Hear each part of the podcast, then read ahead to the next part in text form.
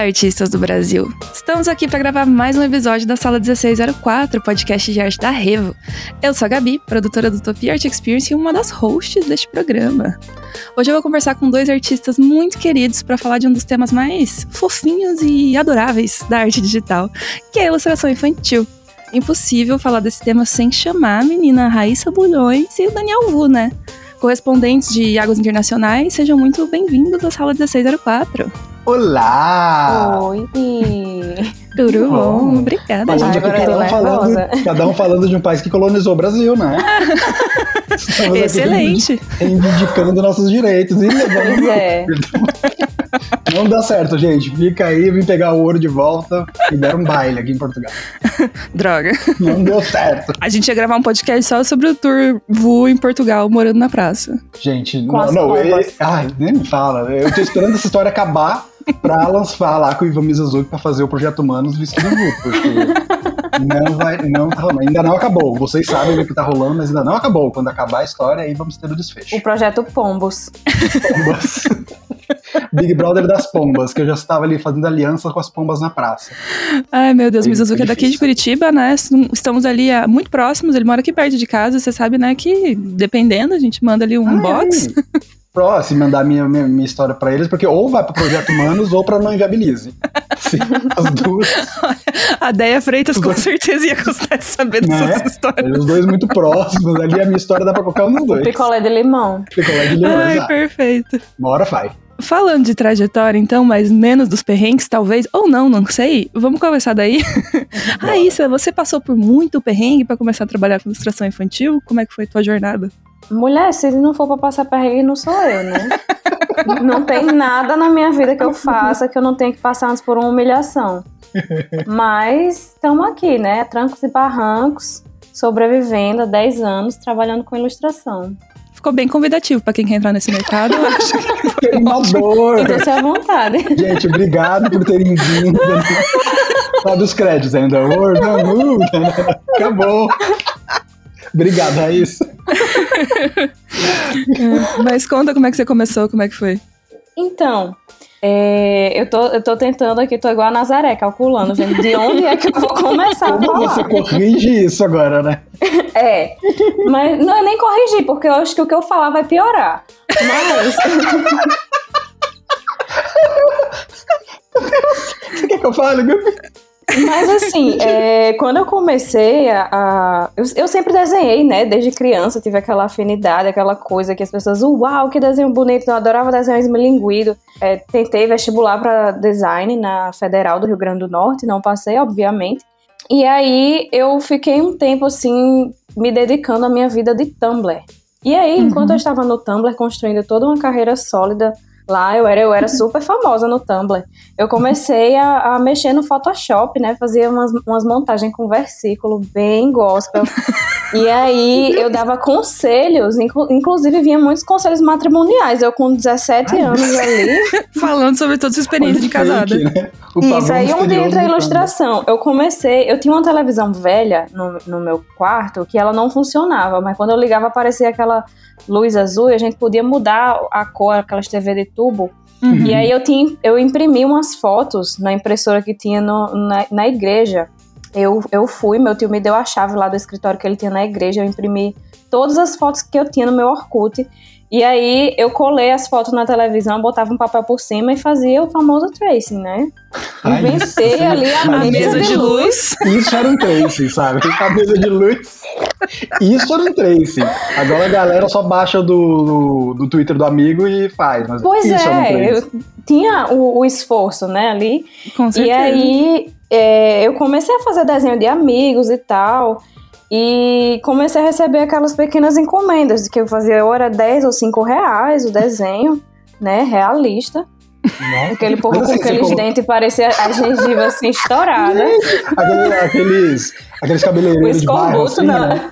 A Raíssa fez tudo, aquele sorriso de cabeleireiro de bairro, assim. né? A Raíssa fazia. Aí teve um dia que, que bateu uma pessoa no portão lá de casa. Ele Puta, falou né? assim: Nervosa. Não, é porque é, eu tava num- na parada de ônibus e aí eu conheci um rapaz e eu perguntei pra esse rapaz: Você sabe de alguém que desenha? porque eu, tô, eu faço caricatura na praia, tô precisando de alguém para trabalhar comigo. Aí ele fez, ah, eu tenho uma amiga da igreja. E aí esse, esse amigo, ao invés de passar meu contato, não, ele me passou, passou logo o endereço.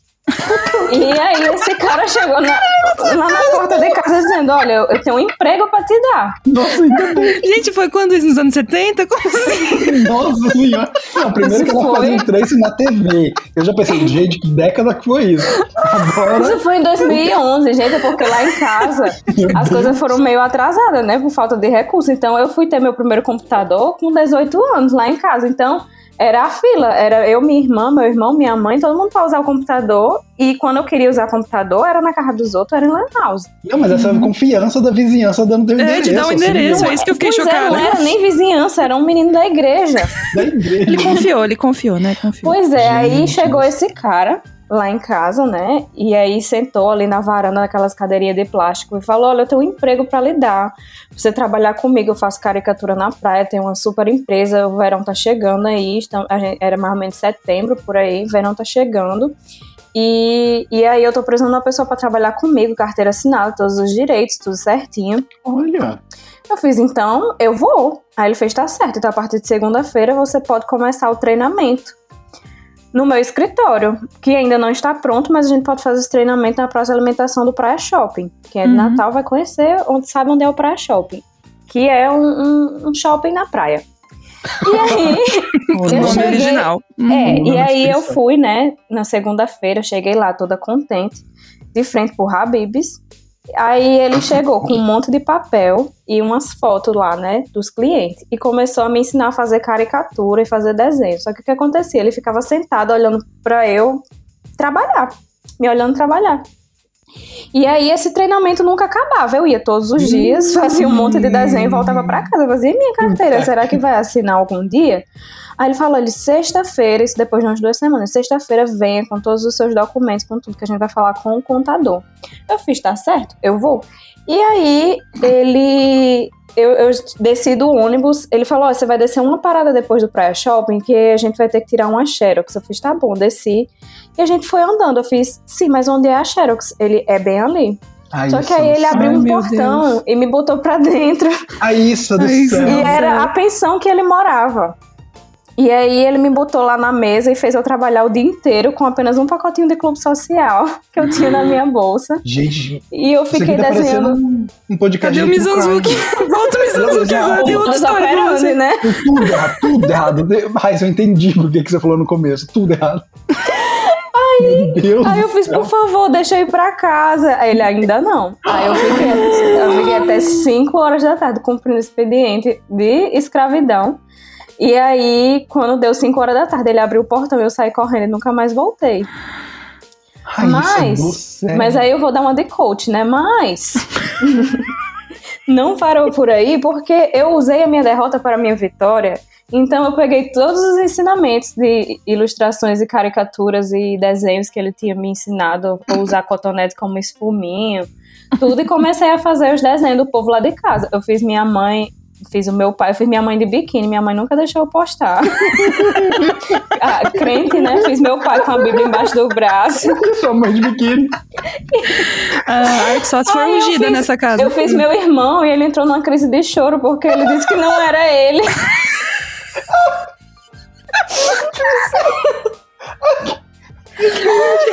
Quase foi sequestrada. A família toda chorou. Ai, isso do céu. Eu não sabia. Eu comecei a minha carreira. eu- aí eu Assim. peguei e, e fiz uma caricatura minha. Que eu digo que parece mais a Eliana do que eu. E aí essa caricatura.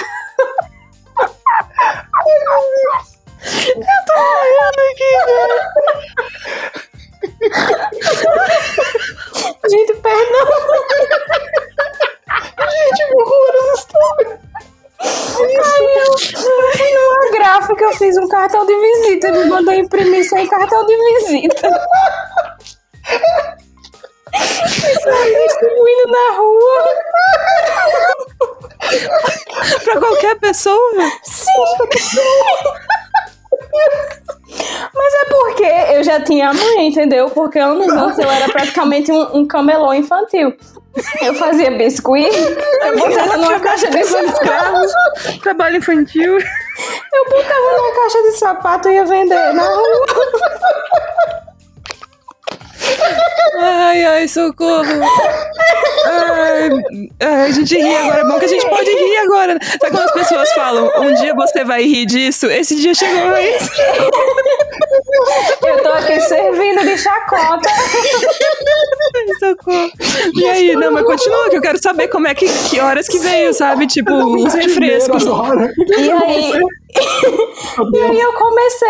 é, e aí surgiram os meus primeiros clientes, entendeu? Não sei.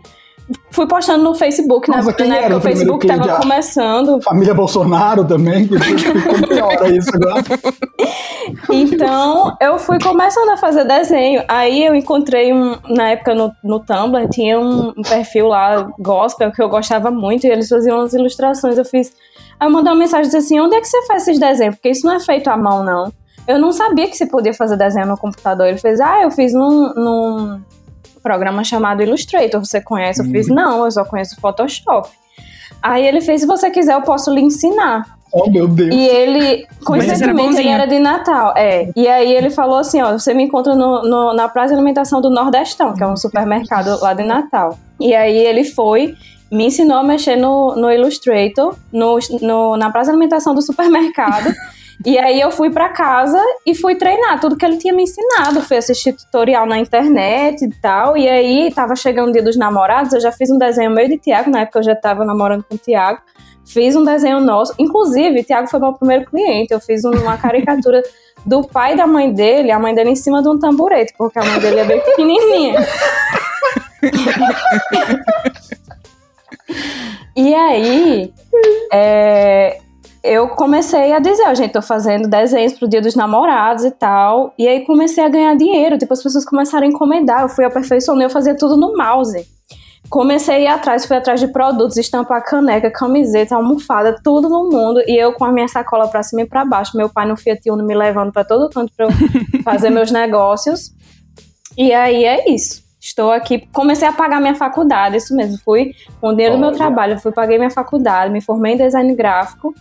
E aí o resto, né, vou deixar agora, vou falar, porque se eu for Mas falar. foi parar na ilustração infantil? Meu TCC da faculdade foi um, um livro infantil, que era um livro com histórias da Bíblia. Ah, E aí, na época que eu fiz, coloquei no Catarse, consegui e produzi 7 mil exemplares. uau! Ô, louco, arregaçou. E aí, porque era um projeto que eu, o intuito, assim, quem, quem comprasse, comprava, mas aí o intuito mesmo era de doar esses livros, né, Uhum. pra quem quisesse. Inclusive, ainda tem alguns lá em Manhã. Mas, porque 7 mil, minha filha, é muita coisa. Muita coisa. É, mas aí foi, foi a partir desse trabalho que começou a abrir as portas. Tipo, eu fiz um Behance, fui Uhum. postando lá e começou a aparecer trabalho pra mim de livro infantil. Depois didáticos e humilhações. Brincadeira, gente. Gente, meu Deus, gente, só fazendo uma ressalva aqui, assim, toda essa história da Raíssa, eu acho que é bom lembrar que, assim, não façam nada disso, não vão se encontrar com gente que vocês não conhecem no meio de shopping, no meio de prato, entra na casa dos outros, de não, pelo amor Não de Deus. acredita em carteira assinada. Não isso. existe carteira assinada pra quem trabalha Tra- com arte digital. Trabalhou 18 horas com um creme crack. Não, não, não, tudo errado. Meu Deus, ó. Agora eu vou contar a minha, assim, a minha história não é nem assim um quinto do tão legal quanto tão legal, Então, legal. É, Legal. tão interessante. Foi tão ótimo. interessante quanto a da Raíssa, né? Agora eu tô vendo que assim, fui muito cercado de privilégios, não corri risco, né? De vida. No, no decorrer. Mesmo porque eu já entrei no mercado muito mais velho, né? Ah, isso é é legal também falar, porque eu resolvi virar ilustrador, eu sempre quis ser, sempre desenhei, como todo mundo e tal, mas antes eu trabalhei com produção de eventos, trabalhei com, com produção de cinema, um monte de coisa, até que com 28 anos eu já tinha uma grana guardada tal, falei, ó, dane-se, agora eu vou virar ilustrador. Uhum. E aí eu consegui, eu ainda mantive alguns trabalhinhos ali de eventos. Não foi dessa galera de, ah, joga tudo pro alto. Quem fala que joga tudo pro alto é que tem pai que banque. Com Verdade, certeza, mas com Então, assim, certeza. né, mesmo que se eu jogar tudo pro alto, vai ser tipo três coisas. Então não, não dá o efeito dramático. Né? E aí, e eu que vai ter que pegar de novo, que a Raíssa falou outro dia, né? E aí, eu peguei e fui levando em paralelo. E aí pegava, tipo, ai, esse, esse esqueminha pequena. Tipo, ah, uma amiga minha quer fazer uma camiseta pra família, outro tá abrindo uma baladinha, quer fazer uns flyers. Ia pegando essas coisas pequenas, em paralelo continuava fazendo os eventos, para pagar umas contas, tinha as economias e foi indo, foi indo até que, e de fato, é, fazendo portfólio, postando coisa, até que eu não lembro, não sei como, que uma mulher de uma editora me chamou. Ah, não, talvez eu saiba como sim, porque eu conheci o editor da Mundo Estranho, da finada Mundo Estranho, uhum. e eu fiz uma, uma ilustração para eles. Eu estava trabalhando também com um amigo que tinha uma agência que atendia a PepsiCo, então fazia algumas ilustras para a página online da PepsiCo. Uh, e aí, talvez por conta dessas coisas um pouco maiores, a, alguém da editora viu e me chamou. E eu fiz uma ilustração para didático, só uma. Uhum. E, mas aí, tipo, depois de um tempo, aí volta para fazer calendário, fazer coisa pequenininha e tal, e aí depois chama de novo. E aí outra pessoa de outra editora foi me chamando e foi meio natural, assim. Mas de fato era o mercado que eu queria. É, claro, aí depois disso eu já fui me interessando em fazer mais didática, aí eu já fui cavucando mesmo esse mercado. É isso. Porque uhum. já é uma pessoa mais velha, já sabia como prospectar, já sabia como falar com o cliente, já sabia como fazer orçamento, já sabia como fazer essas abordagens. E aí eu fui me esparramando nessa área. Mas já era uma área que eu sempre me interessei porque falam que assim, meio que você é, pela área, pelo canal que você entra, ilustração geralmente é a área que você quer fazer. Eu entrei, eu me interessei em virar ilustrador porque eu sempre gostei muito de livro, de literatura e tal. Então, meio que já fui me interessando mais para essa área. Eu não vim de games ou animação. Eu veio por literatura, então já fui me esparramando e gostei muito de didático, me dei muito bem. E aí hoje eu faço para didático, uma literatura, outras coisas, qualquer coisa que quiser me pagar, eu tô fazendo.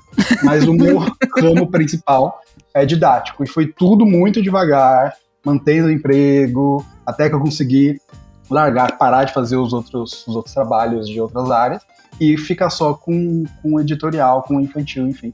Mas foi um processinho aí. Tá vendo, gente? Isso aqui é uma história. Ah, é? é. Opa! Não corri nenhum risco. Aí, só adorei. Não correu risco de vida, mas também não recomendamos, ok, pessoal? Não, não. se exponham dessa forma. Mas é legal mostrar que a jornada de vocês não é linear, né? Que as pessoas acham que às vezes essas coisas caem de paraquedas, né? Mas não é, é assim que rola. ele já tinha mais a, a maturidade também para para entender algumas coisas. Tipo, quando eu comecei, é, eu tinha 18 para 19 anos e para mim foi muito ali na. A internet era tudo mato, né? Uhum. Só tinha uns pequenos lotes de conjuntos habitacionais. e, e a gente teve que ir desbravando ali. Eu ia sozinha. Tipo, a primeira vez que, que apareceu um trabalho didático para mim, eu fiz, meu Deus, eu nunca fiz isso. Então, quando apareceu, eu, eu falei pra pessoa da editora, eu fiz, olha, você vai ter que me ajudar, porque eu nunca fiz isso. Uhum. E eu não tinha que, com quem conversar, porque eu não conhecia outras pessoas que faziam uhum. esse tipo de trabalho. Uhum. Hoje eu vivo aperreando o Vu, tanto que ele mudou o número do celular dele. Eu pensei, quando eu fui falar com ele, pensei que ele tinha me, me bloqueado. Que eu fiz, me bloqueou, não quer mais falar comigo. Mas aí você me cobrou pra ser o novo, né? Verdade. Mas tudo, mas tudo porque você queria saber uma fofoca. Foi, admito. Agora Mas aí é, é, ele já, já tinha mais a, a, maturidade, já tinha os contatinhos, né? Comigo as coisas foram, foram muito tiro no escuro, assim. E uhum. por causa disso, é, levei muito calote, teve muita coisa assim. Eu passei por, pela parte de ficar fazendo por muito tempo as encomendas, né, de ilustrações de casal batizado, aniversário, tudo no mundo. Eu tava ali fazendo e eu tive que passar pela, pela transição, assim. A transição que eu passei de ter ido com calma foi isso, de pegar essa parte que era dessas encomendas que já me davam um dinheiro fixo por mês, um dinheiro legal, uhum. e depois eu ter que parar porque eu não estava aguentando mais para poder ir aos poucos para essa parte de, de livros, porque no começo nem sempre você tem trabalho, você fica ali uhum. esperando, e quando aparece você quer pegar todos porque você tem medo de não aparecer nunca mais. Com certeza. Você eu acho que assim, uma coisa que nossas histórias têm em comum é isso, é que, tipo, leva tempo, gente. Não, Sim. não é. Não é. Em qualquer área leva tempo, né? A galera tem uhum. Um pouco dessa, dessa fantasia de que ah, comecei a ilustrar tem um ano já e não consigo nada. Em qualquer área, em qualquer medicina, direito, qualquer coisa. Você não vai começar a ganhar dinheiro no ano que você começar a trabalhar, uhum. ou você tem que estudar as coisas, é normal. Mas, e eu, como eu comecei mais tarde, eu vejo que todo o tempo que eu passei sem trabalhar para ilustração não foi um tempo desperdiçado, porque eu já Uhum. comecei sabendo fazer algumas coisas, não ilustração, claro, mas mercado, fazer orçamento, falar com cliente. Então ajudou, claro, na em- em mais rápido, você não demorei tanto. Acho que quando eu comecei com os 28, coisa assim, uns três anos, para mim foi um, um- um tempo bom, Uhum, e eu já estava bem estabilizado, assim. Uhum. Claro, né? Porque é o lance das soft skills. A gente até gravou podcast Uhum. sobre isso. Mas eu acho realmente muito importante lembrar as pessoas que não acontece do dia pra noite, que tem um processo, tem histórias e tem perrengues. Uhum. e Não, aí tem uma galera e muito nova que, que tá Uhum. começando, a- eu digo que é a geração iPad, né? A geração Uhum. que tá ali no, no Procreate, que já começa ali, que muitas vezes até pula essa etapa do, do lápis e papel mesmo. E a gente vê uma galera de novinha, assim, 14, 15 anos, Uhum. Sim. e o pessoal já realmente mandando muito bem, mas é, sempre que alguém me dá a oportunidade, assim, vem me pedir conselho sobre alguma coisa, é, eu dou uma, aterriz- uma aterrizada na pessoa assim, ó, vamos com calma. Existem etapas que você não Uhum. pode pular essas etapas, porque se você pular lá na frente, vai ser bem pior, Uhum. vai ser bem mais sofrido. E, e é isso, não, tipo, eu tô há 10 anos trabalhando com ilustração. É, hoje eu contando assim resumidamente em cinco minutos a minha trajetória parece rápido e parece tranquilo. Não, não Uhum. pareceu Tranquilo. Não, não mas parece tranquilo, não foi. Com certeza Tranquilo, não. Mas- não. Mas tudo levou tempo, né? Inclusive até hoje não, não estou ainda onde eu gostaria, mas eu sei que tudo exige organização. Como eu não Uhum. tenho pai e mãe, né, para segurar as pontas, Uhum. então tem que ir devagarinho. Mas vamos tentar passar dicas aqui para as pessoas de como, quais são essas etapas, né? O que, que não dá para pular, quais os caminhos seguir. Porque eu acho que esse é um dos intuitos do podcast, né? Gente, Sim. não cometam os erros que cometemos, sejam mais inteligentes do que nós fomos, né? Em alguma Sim. medida é um pouco isso. Cara, eu acho que assim, por, por começar, direito que nem a Raíssa comentou, é converse com ilustradores, sabe? Uhum. Então, vocês estão seguindo aqui e querem trabalhar com ilustração infantil, já pode seguir a Raíssa e perguntar tudo pra ela. pode me seguir também, pergunta, porque assim, uma coisa que acho que ajudou muito a gente é, é se conversar, de fato, porque os editores todos se conversam, o mercado se conversa, e do outro lado estão os ilustradores, cada um na sua casa, meio perdido, sem saber Uhum. quanto precificar. Aí um fala, ah, 10 reais, o outro fala 500 reais.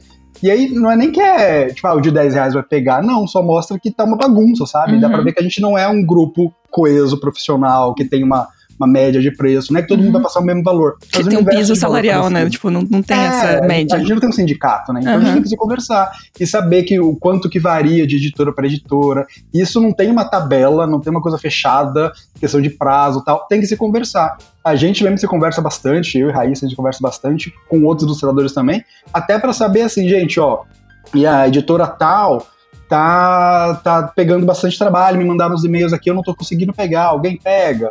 Uhum. Ah, é outra editora aqui, começou alguém já ouviu falar dessa editora, sabe se ela é séria tal. Isso também é legal. E a gente se conversando por inbox mesmo, tem dúvida, pergunta. Se não, às vezes a gente demora para responder, que a gente tem tá ocupado, pergunta para outra. A galera de ilustração infantil é muito tranquila, é muito gente fina Uhum. e tem que se conversar. Eu acho que o primeiro passo é isso. Conversa antes de falar com o cliente. Se não tem certeza, blá, pergunta só para dar um double check, fala com o pessoal antes de mandar um e-mail. assim.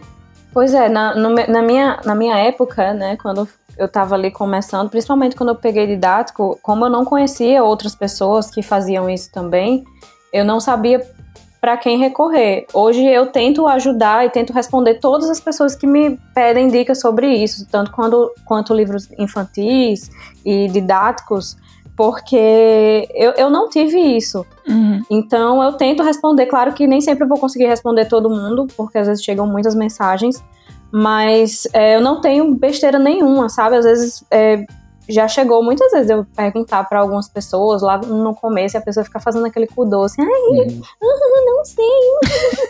e aí, tipo, como é que isso vai ajudar de alguma forma? Não, você não tem que enxergar a outra pessoa como um concorrente. Tem Uhum. que saber que se você tá fazendo o seu trabalho, é o seu trabalho e o trabalho da outra pessoa é da outra pessoa. Com certeza. Então, o negócio de Não, ficar e- fazendo com doce não rola, não. isso acaba fortificando o nosso mercado inteiro, porque assim, se eu não Uhum. conto pra Raíssa o quanto que fula- fulana paga, a editora paga, ela vai ficar sem saber a informação, vai ficar mal, vai, pode jogar um preço ou muito alto ou muito baixo. E, de novo, não é questão de quem vai pegar o trabalho, mas os, os clientes veem que é um mercado bagunçado, que eles podem fazer o que quiser com a gente. Uhum. A gente uhum. tem que se conversar e não vai passar o mesmo preço, mas passa o mesmo, mesmo universo de valor, que aí o cliente vai decidir pelo que mais se adequa ao projeto dele, sabe? Ou quem tem prazo, sei lá.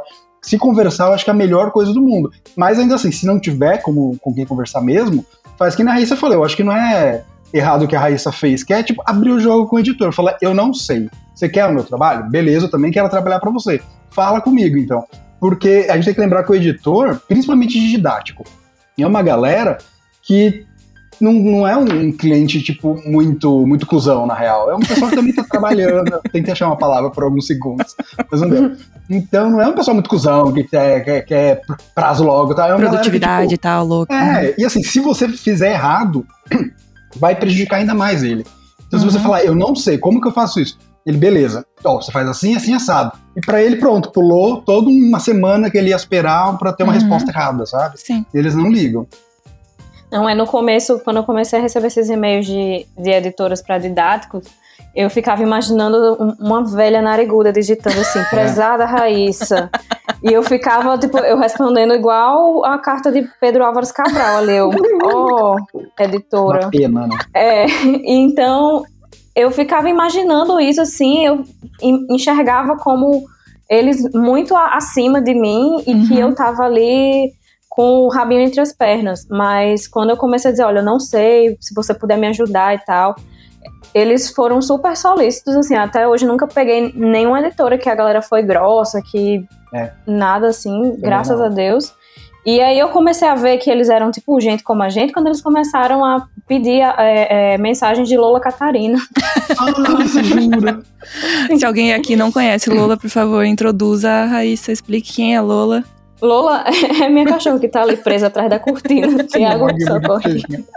É, eu tenho uma chihuahua, né? Lola Catarina, e ela também virou uma personagem. Hoje ela tá tirando um tempo, um, um sabático das redes sociais. Mas é, Lola fez muito sucesso no ano de 2019, a sua breve carreira, em seus três anos de vida. e aí as pessoas das editoras começaram a mandar, tipo, o, obrigada a todos, obrigada a ninguém, Meu, bom dia perfeito. a todos. Quero e... falar coisas que a Lula falava. Né? Isso, é. o jargão de Lula. Raíssa, você acredita é. que todo dia que eu vou tomar banho eu falo, meu Deus, tudo está tão difícil pra mim. Todo dia que tá frio aqui em Curitiba eu penso nisso e eu fico, meu Deus. Saudades, Lula. Já que vocês estão falando agora das partes boas e que o mercado é receptivo, né? Depois da parte da tragédia, dos perrengues. ah, não, beleza, galera. Tipo, mas depois que você chega lá, é legalzinho, entendeu? É tranquilo. mas até chegar lá, tem um, um, né, passos. Vamos falar um pouco desses passos, então. A gente recebeu várias perguntas da galera no Twitter. Mandaram lá no Twitter da Reu. Quem não segue ainda, faça o favor. Arroba Revolution Arts. E as pessoas querem saber várias coisas. Tem uma lista enorme de perguntas aqui, mas a gente vai uhum. começar falando sobre o mercado de trabalho. E a primeira pergunta que eu quero falar, fazer para vocês é com que dá para trabalhar na área? Porque vocês estão falando da parte de editorial e tal, e a maior parte das perguntas que a gente recebeu é de editorial, mas em termos de ilustração infantil, que tipo de trabalho vocês pegam além de livros infantis? É, no meu portfólio, uh, a gente sempre fala que assim, é legal, é muito importante saber onde você quer chegar, né? Então, se você vai prospectar, você quer fazer ilustração editorial, literatura, didática para didático, vai atrás dessa, desse, desses materiais, vai em livraria, pega os livros, vê como é que é, vê quais são as editoras, entre nos sites, vejam quais são os materiais que elas produzam e façam peças parecidas para colocar no teu portfólio, porque aí você vai focar. Porque uma coisa também muito interessante de comentar é que editor, ele quer ter o máximo de segurança quando ele te contrata. Uhum. Então, o quão mais assertivo for uh, o pedido que ele precisa, tiver uma, uma ilustra parecida no teu portfólio, melhor. Então, assim, ah, ele quer bichos. Uh, vai entrar no teu portfólio e, tipo, vê que você consegue até ter um, um cara ali com um cachorrinho. Tá, mas assim, se tiver alguém que fez uma fazenda cheia de bicho, é isso, com certeza. Então, assim, quanto mais assertivo, melhor. Mas, então, enfim, muita criança, quem quiser trabalhar com, com didático, editorial, muita criança, é, parques, coisas, todo mundo muito feliz, é, famílias dentro de casa, é, escola também. Eu tô no karma não... do parquinho. Meu Deus do céu, olha todo desenho que chega pra mim. Não, e não é, é, é trepa-trepa. Parece. Ai, que Só horror. vem trepa-trepa pra mim. Ai, amiga, eu não. Quer dizer, eu pego, mas faz muito tempo, graças a Deus, que não vem Não, é, então. E aí teve até uma, um, um, um episódio lá nos meus stories que eu fui colocar uma casinha dessas que tem um escorregador. Uhum. Menina, minha casinha quase apareceram os bombeiros pra interditar a minha casinha, porque o- todos os arquitetos, engenheiros e pessoas. Teve Ai, um, saco. Teve um homem que se deu o trabalho de refazer o desenho pra mim, mandar pra minha foto. Eu disse: olha, meu amigo. Abusado. Trabalhinho de corno que você fez, porque é o meu trabalho, eu não vou. Né? Nossa. Já está feita. Eu tive que emitir um, uma nota oficial dizendo que nenhuma criança foi violentada, prejudicada durante as gravações dessa ilustração. Mas, mas é isso. Fazer, se você quer trabalhar com didático, você tenha certeza que sua vida vai ser desenhar criança. Uhum, Muita Dito- criança. Muita diversidade, o povo Isso. adora. Mas é porque a pergunta nem foi essa, olha como a gente desvia. A pergunta A gente É, o mas tudo bem, tudo bem. Eu Que falo além do, é, além Mas do é, livro. O que, que dá pra, o que, que dá pra trabalhar mais também? Ah, então, sim, o seu portfólio vai estar mais focado para editorial e tal, mas ainda assim dá para deixar algumas peças, algumas ilustrações soltas tal, que a galera que trabalha mais como tipo decoração vai poder ver aplicado, sabe? Uhum, É, imaginar, tipo, ah, isso aqui serve como um adesivo pro quarto do meu filho uhum. ou ah, para uma canequinha de criança. Então, ah, fez uns, em vez de fazer um cenário completo com fundo e tal, faz só um bichinho solto assim também deixa, que tipo, Uhum. o, o editor que quer, quer, que quer que você desenhe bicho vai ver que você sabe desenhar, mas o cara que quer fazer um prato com um bichinho também vai ver que dá para aplicar ali. Uhum. Então, dá para fazer esses materiais físicos, dá para fazer joguinho também, dá para fazer animação. Então, enfim, tudo que é do universo infantil dá para dá para espalhar, mesmo você focando em editorial e tendo um portfólio maior, mas se vira e mexe pode brotar uma, uma proposta dessa. E topa. Uhum. De embalagem de sabonete até livro infantil tem um universo enorme Nossa, a ser que eu explorado. faço de mascote? Eu fiz os mascotes, inclusive, da Cremogema. Porque O novo Cremogema aí, os mascotes são meus. E é tudo, Chique, tudo ilustração infantil. E aí dá pra ganhar uma grana, viu, gente? Porque editorial paga X. Publicidade, como eles lucram muito mais, é uma ilustração que vai ficar muito mais tempo no display, né, sendo usada e tal, Uhum. é um valor bem diferente também. Então, manda e-mail pra todo mundo, pergunta quanto que é antes de mandar o orçamento, mas são valores bem diferentes. E dá pra ganhar dinheiro também. Já fiz jogo, já fiz. Só roupa que eu acho que eu não fiz. Aí dá pra, dá pra fazer. Vai chegar, vai chegar, vai estar na Chegará CIA, vai estar na Render, vai chegar esse dia. Ai, meu Deus. Você falou de mandar e-mail para as editoras, entrar em contato com as agências e tudo mais. Como é que faz essa parte, gente? Vocês fazem isso? Vocês prospectam clientes? Vocês correm atrás, batem na porta e falam: Alô, bom dia, tem um emprego para mim aí? Vocês fazem essa parte? Uhum. Olha, eu gosto. É que, é que eu sempre gostei de prospectar. Isso é um- uma característica que eu peguei na época de produção, tá? Que a gente tem que ligar pra muita gente. O Vu, eu tenho a impressão que no ponto de ônibus, se tiver uma galera ali, ele consegue descolar um frila, sabe? Tipo, Não foi alguém no tiver ponto de ônibus alguma que o homem coisa. foi parar lá na Não, minha eu casa. Não sei, gente, não prospectem em ponto de ônibus. Raíssa, Thaís. Raíssa tava prospectando só na praia de alimentação. É, prospectaram Aí por mim, na verdade, né? Raíssa deu certo por um milagre, gente. Não façam isso. Não prospectem para estranhos na rua. Deus. Não façam. Mas assim, eu, ah, eu já fiz prospecção ativa de, de pegar o telefone de gente. É esquisito, dá um friozinho na barriga, você fica, ai meu Deus, dá um, faz um cocôzinho mole. Mas, cara, vai no, vai no, nas editoras, eu sempre fiz isso, vai, pega revista, pega livro, vê aquela parte da ficha técnica, tá tudo ali descrito, quem fez, a editora, tá o endereço, telefone e tal. Vai na internet, procura o site. Olha o e- Stalk. É, Stalker. eu entro o LinkedIn da ilustração digital é a ficha técnica dos livros. Vixe, entra nos stories e é fácil, é fácil. né? Dá pra encontrar é, o Facebook. Facebook às vezes tem link pra Instagram e tal. Daí você vê quem é. Aí é meio stalker demais o Instagram. Mas assim, você consegue é, ter contato com, com essa galera que trabalha lá. Uhum. Mas eu mandava sempre, tipo, no, no contato mesmo da editora, sabe? E também é, eu, eu preferia, na verdade, ligar, que já é um pouco mais. Um, um passo um pouco mais além, que a galera Você tá, tá falando não pro ilustrador pegar no telefone e ligar pra alguém. Pois é, falar acho com que, pessoas. Acho que não vai acontecer. Um e esse é o bom, porque como ninguém faz, você vai, você destaca um pouquinho mais. Uhum. E, e, cara, só que eu tinha que lembrar toda hora da minha época, quando eu era o produtor e as pessoas me oferecer serviços para mim. Uhum. E, cara, é só mais um dia, é só mais um prestador de serviço te oferecendo serviço, sabe? Tipo, Sim. você não vai lembrar disso daqui a cinco minutos. Aham. Então, o, eu, quando eu ligava para as editoras, e às vezes, quando eu ligo, às vezes, falo: olha, sou ilustrador, é, queria me- mandar meu portfólio, queria saber o e-mail. Não precisa falar, olha, quando eu era pequeno, passei 16 horas comendo creme crack, eu trabalhava na praia, sabe? Não, eu podcast. Eu mandei imprimir os cartões de visita com a caricatura da Eliana. não, para, não precisa, a gente só liga e fala curto e grosso. Tipo, Imagina que a recepcionista também tá ali, 300 coisas, e ela vai despachar o mais rápido possível. Ah, é, quer saber como é que faz para mandar portfólio? Pera que eu vou mandar pro editorial. Pega, te manda pro ramal do editorial. Eu às vezes perguntava, você não quer me passar o telefone? Porque aí de repente eu ligava pra lá direto depois, eu precisava passar pela recepção de novo. Uhum. Alguém atende e fala: Olha, eu sou ilustrador, quero mandar um portfólio. Para que eu mando? Te dão um e-mail pronto. Em vez de, então, ao invés de você mandar para o contato, que pode cair lá, sei lá onde, vai ficar até alguém olhar ou caixa de e-mail, você manda direto pro editor. E tem que lembrar também que essa galera, eles trabalham com, com ilustradores, então eles precisam de ilustradores. Então, quanto mais você mandar, não que, claro, ele vai te contratar e vai te agradecer. E às Uhum. vezes eles pedem até indicação a gente, né? Isso, isso. Bastante. E então você tá, tipo, ele tem que ficar caçando ilustrador no mercado. Você tá praticamente encurtando o trabalho dele. Fala, olha, tô aqui, ó, de nada. É, aí escreve no e-mail ainda, na- de nada, tá? Dá certo, viu, gente? Pode fazer. Mentira. né? Confia que vai. De Não, teve nada uma vez que eu tive um probleminha com, com a editora. Foi um dos perrengues que eu passo, né? Das emoções da minha vida.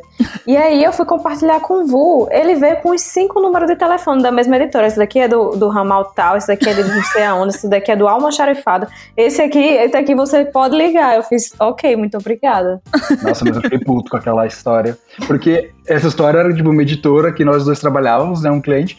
E comigo nunca teve problema, com a Raíssa deu um problema. Eu falei, como assim deu um problema? Tipo, eu quase me senti culpado. Eu falei, gente, mas assim, eu falei que não dava problema nenhum, nunca vi isso.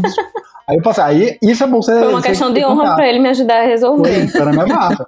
Aí eu falei, não, Raíssa, vá lá, ó, tá aqui todos os telefones se esse filho da puta não te responder. Enche, enche o saco Já ia fazer um barraco, já tava pronto pra fazer um escarcel. Nossa, é assim que eu gosto, tem que defender os amigos mesmo. Então, e é assim que a gente se, se sustenta. Imagina, vai passar perna em ilustrador, pode passar perna nos outros também. Então, não, tem que levar a sério. Te dou Uhum, todos os contatos, a gente se ajuda a receber o dinheirinho. uhum. Nunca mais você trabalhou pra eles depois? Pegou trauma? Não. Não. Não, acho que eles que não me quiseram mais. Assim, eu também não, não mandei essa questão de, de prospectar. Você ama e eu sou cagona, porque eu tenho pavor, sabe? Tipo, Uhum. no começo do ano que eu fiquei mandando uns oi sumida pra algumas editoras. e, e, mas eu tenho muito medo, tanto que eu nunca consegui enviar pra editoras daqui. Nunca, eu, eu fui numa biblioteca, peguei e-mail de várias editoras. Eu Hum. nunca tive coragem, assim. Eu fico, ai meu Deus, eu não sou capaz. Ah. Pelo E- amor de Deus, Raíssa, vamos ganhar euro, minha filha. Pagar Mulher, essas contas aí, sonho, pagar a ração da Lola, sonho, vamos lá. mulher. E aí, com, com o Vu já é mais fácil essa parte, porque comigo eu acho que também eu fiquei até um pouco mal acostumada, que sempre os trabalhos vieram até mim. Uhum. Então as editoras sempre vieram entrar em contato e tal. E aí, quando essa parte que eu tenho que ir atrás, eu me sinto um pouco travada para isso. Uhum. Uhum. Aí eu tenho que começar a exercitar isso de criar coragem. Tipo, já comecei a fazer, fazendo isso com editoras para o Brasil. O próximo passo é avançar isso para tentar conseguir alguma coisa aqui. Mas é, sabe quando às vezes bate aquela crise existencial que você não sabe se é isso que você quer continuar fazendo o resto da sua Uhum. vida? Então, tem essas coisas também. Mas um ponto importante é você sempre ser profissional, né? E você mostrar, mesmo que você não esteja entendendo nada, uhum, tá certo, muito obrigada. E, e fazer as coisas direitinho, porque é o que, que Vô falou de você é, não ser apenas mais um, né? Uhum. de você estar ali pra, pra pessoa lembrar de você. Porque principalmente esses didáticos, eles são muito por temporada. Tipo, tem uma temporada que você não dorme, você não come, você só desenha crianças. Você tá o dia inteiro ali, porque todos os editores estão te procurando, você, você tá fazendo ali trabalho o dia inteiro. E aí depois eles começam a desaparecer. E aí você tem que também ir atrás. Mas aí quando eles voltam, é, eles vão lembrar de você. Mas por quê? Se você entregou tudo no prazo certinho, Uhum. você foi legal. Uhum. É, tem uma editora que, que eu digo que é porque cada vez que eu mandava um trabalho pronto, eu mandava com uma curiosidade sobre a Holanda. Então, eu fazia, ô gente, tá aqui os arquivos, o link para download dos arquivos. A curiosidade de hoje é: os holandeses não usam cortinas. Pasmem, eles também não usam desodorante. E aí, eu ia colocando essas curiosidades, e aí eu fico pensando, é, imagina aquela pessoa lá. Ah, vamos abrir, né? Nova campanha tal. Ah, vamos chamar aquela menina das curiosidades? É, vamos. Cada Então, um com seu diferencial, hein, legal. exatamente. Com certeza. Fidelizando o cliente. Com é certeza ótimo. lembram de você e lembram das curiosidades que você trouxe também. É o tipo de coisa que você fala no Uber, assim, sabe? Moça, sabia que na Holanda você É. aproveita essas informações na sua vida. Pois é, não é apenas um e-mail. Exatamente, adorei a estratégia. Vou começar a falar isso pras pessoas também. Curiosidade do meu quarto. Que é o único lugar que eu vou ultimamente, né? Então é o que eu tenho pra dizer. Curiosidade dos vizinhos. É. Mas, é, mas, assim, uma coisa, uma coisa boa da, do, do mercado de editorial é que se você não tá, também não gosta de fazer prospecção ativa e tal, é, os editores estão procurando ilustradores. Então eles vivem é, em Instagram, vivem no Behance. Twitter, eles procuram, fica lá arrumando barraco em, em grupo de Facebook, de ilustrador. Gente, eu conheço de editor que tá lá no meio, não editor, cliente no geral, que tá lá porque gosta de ilustração. Tem que lembrar que eles são pessoas físicas que trabalham com ilustração e gostam. Uhum. Então eles também estão lá às vezes. Só ele, lembra que tem 5 mil pessoas e 100 participam? As outras 4 mil uh, e, errei as contas. O resto, 4 mil e é, tanto, tá eu- lá eu também. É. As 4 mil e poucas, não é tudo ilustrador, é a galera que trabalha com isso. Então, você fica lá arrumando barraco, tá, fazendo besteira, tá todo mundo vendo, sabe? Ó, Não, dica de eles comportamento olham mesmo, tipo, Olha. geralmente eles vão, sei lá, no, no meu Behance, aí vem os meus trabalhos lá, vão lá no meu Instagram e olham as minhas coisas lá também. E às vezes eles vêm com referências pro trabalho, usando o meu próprio trabalho É. com coisas que estavam em redes sociais diferentes.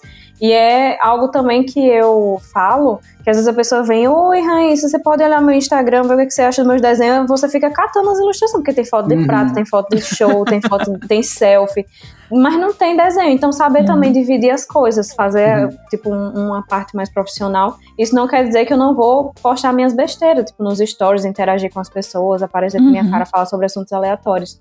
Mas você ter uma apresentação legal lá para quando as empresas em geral, não apenas editoras, né?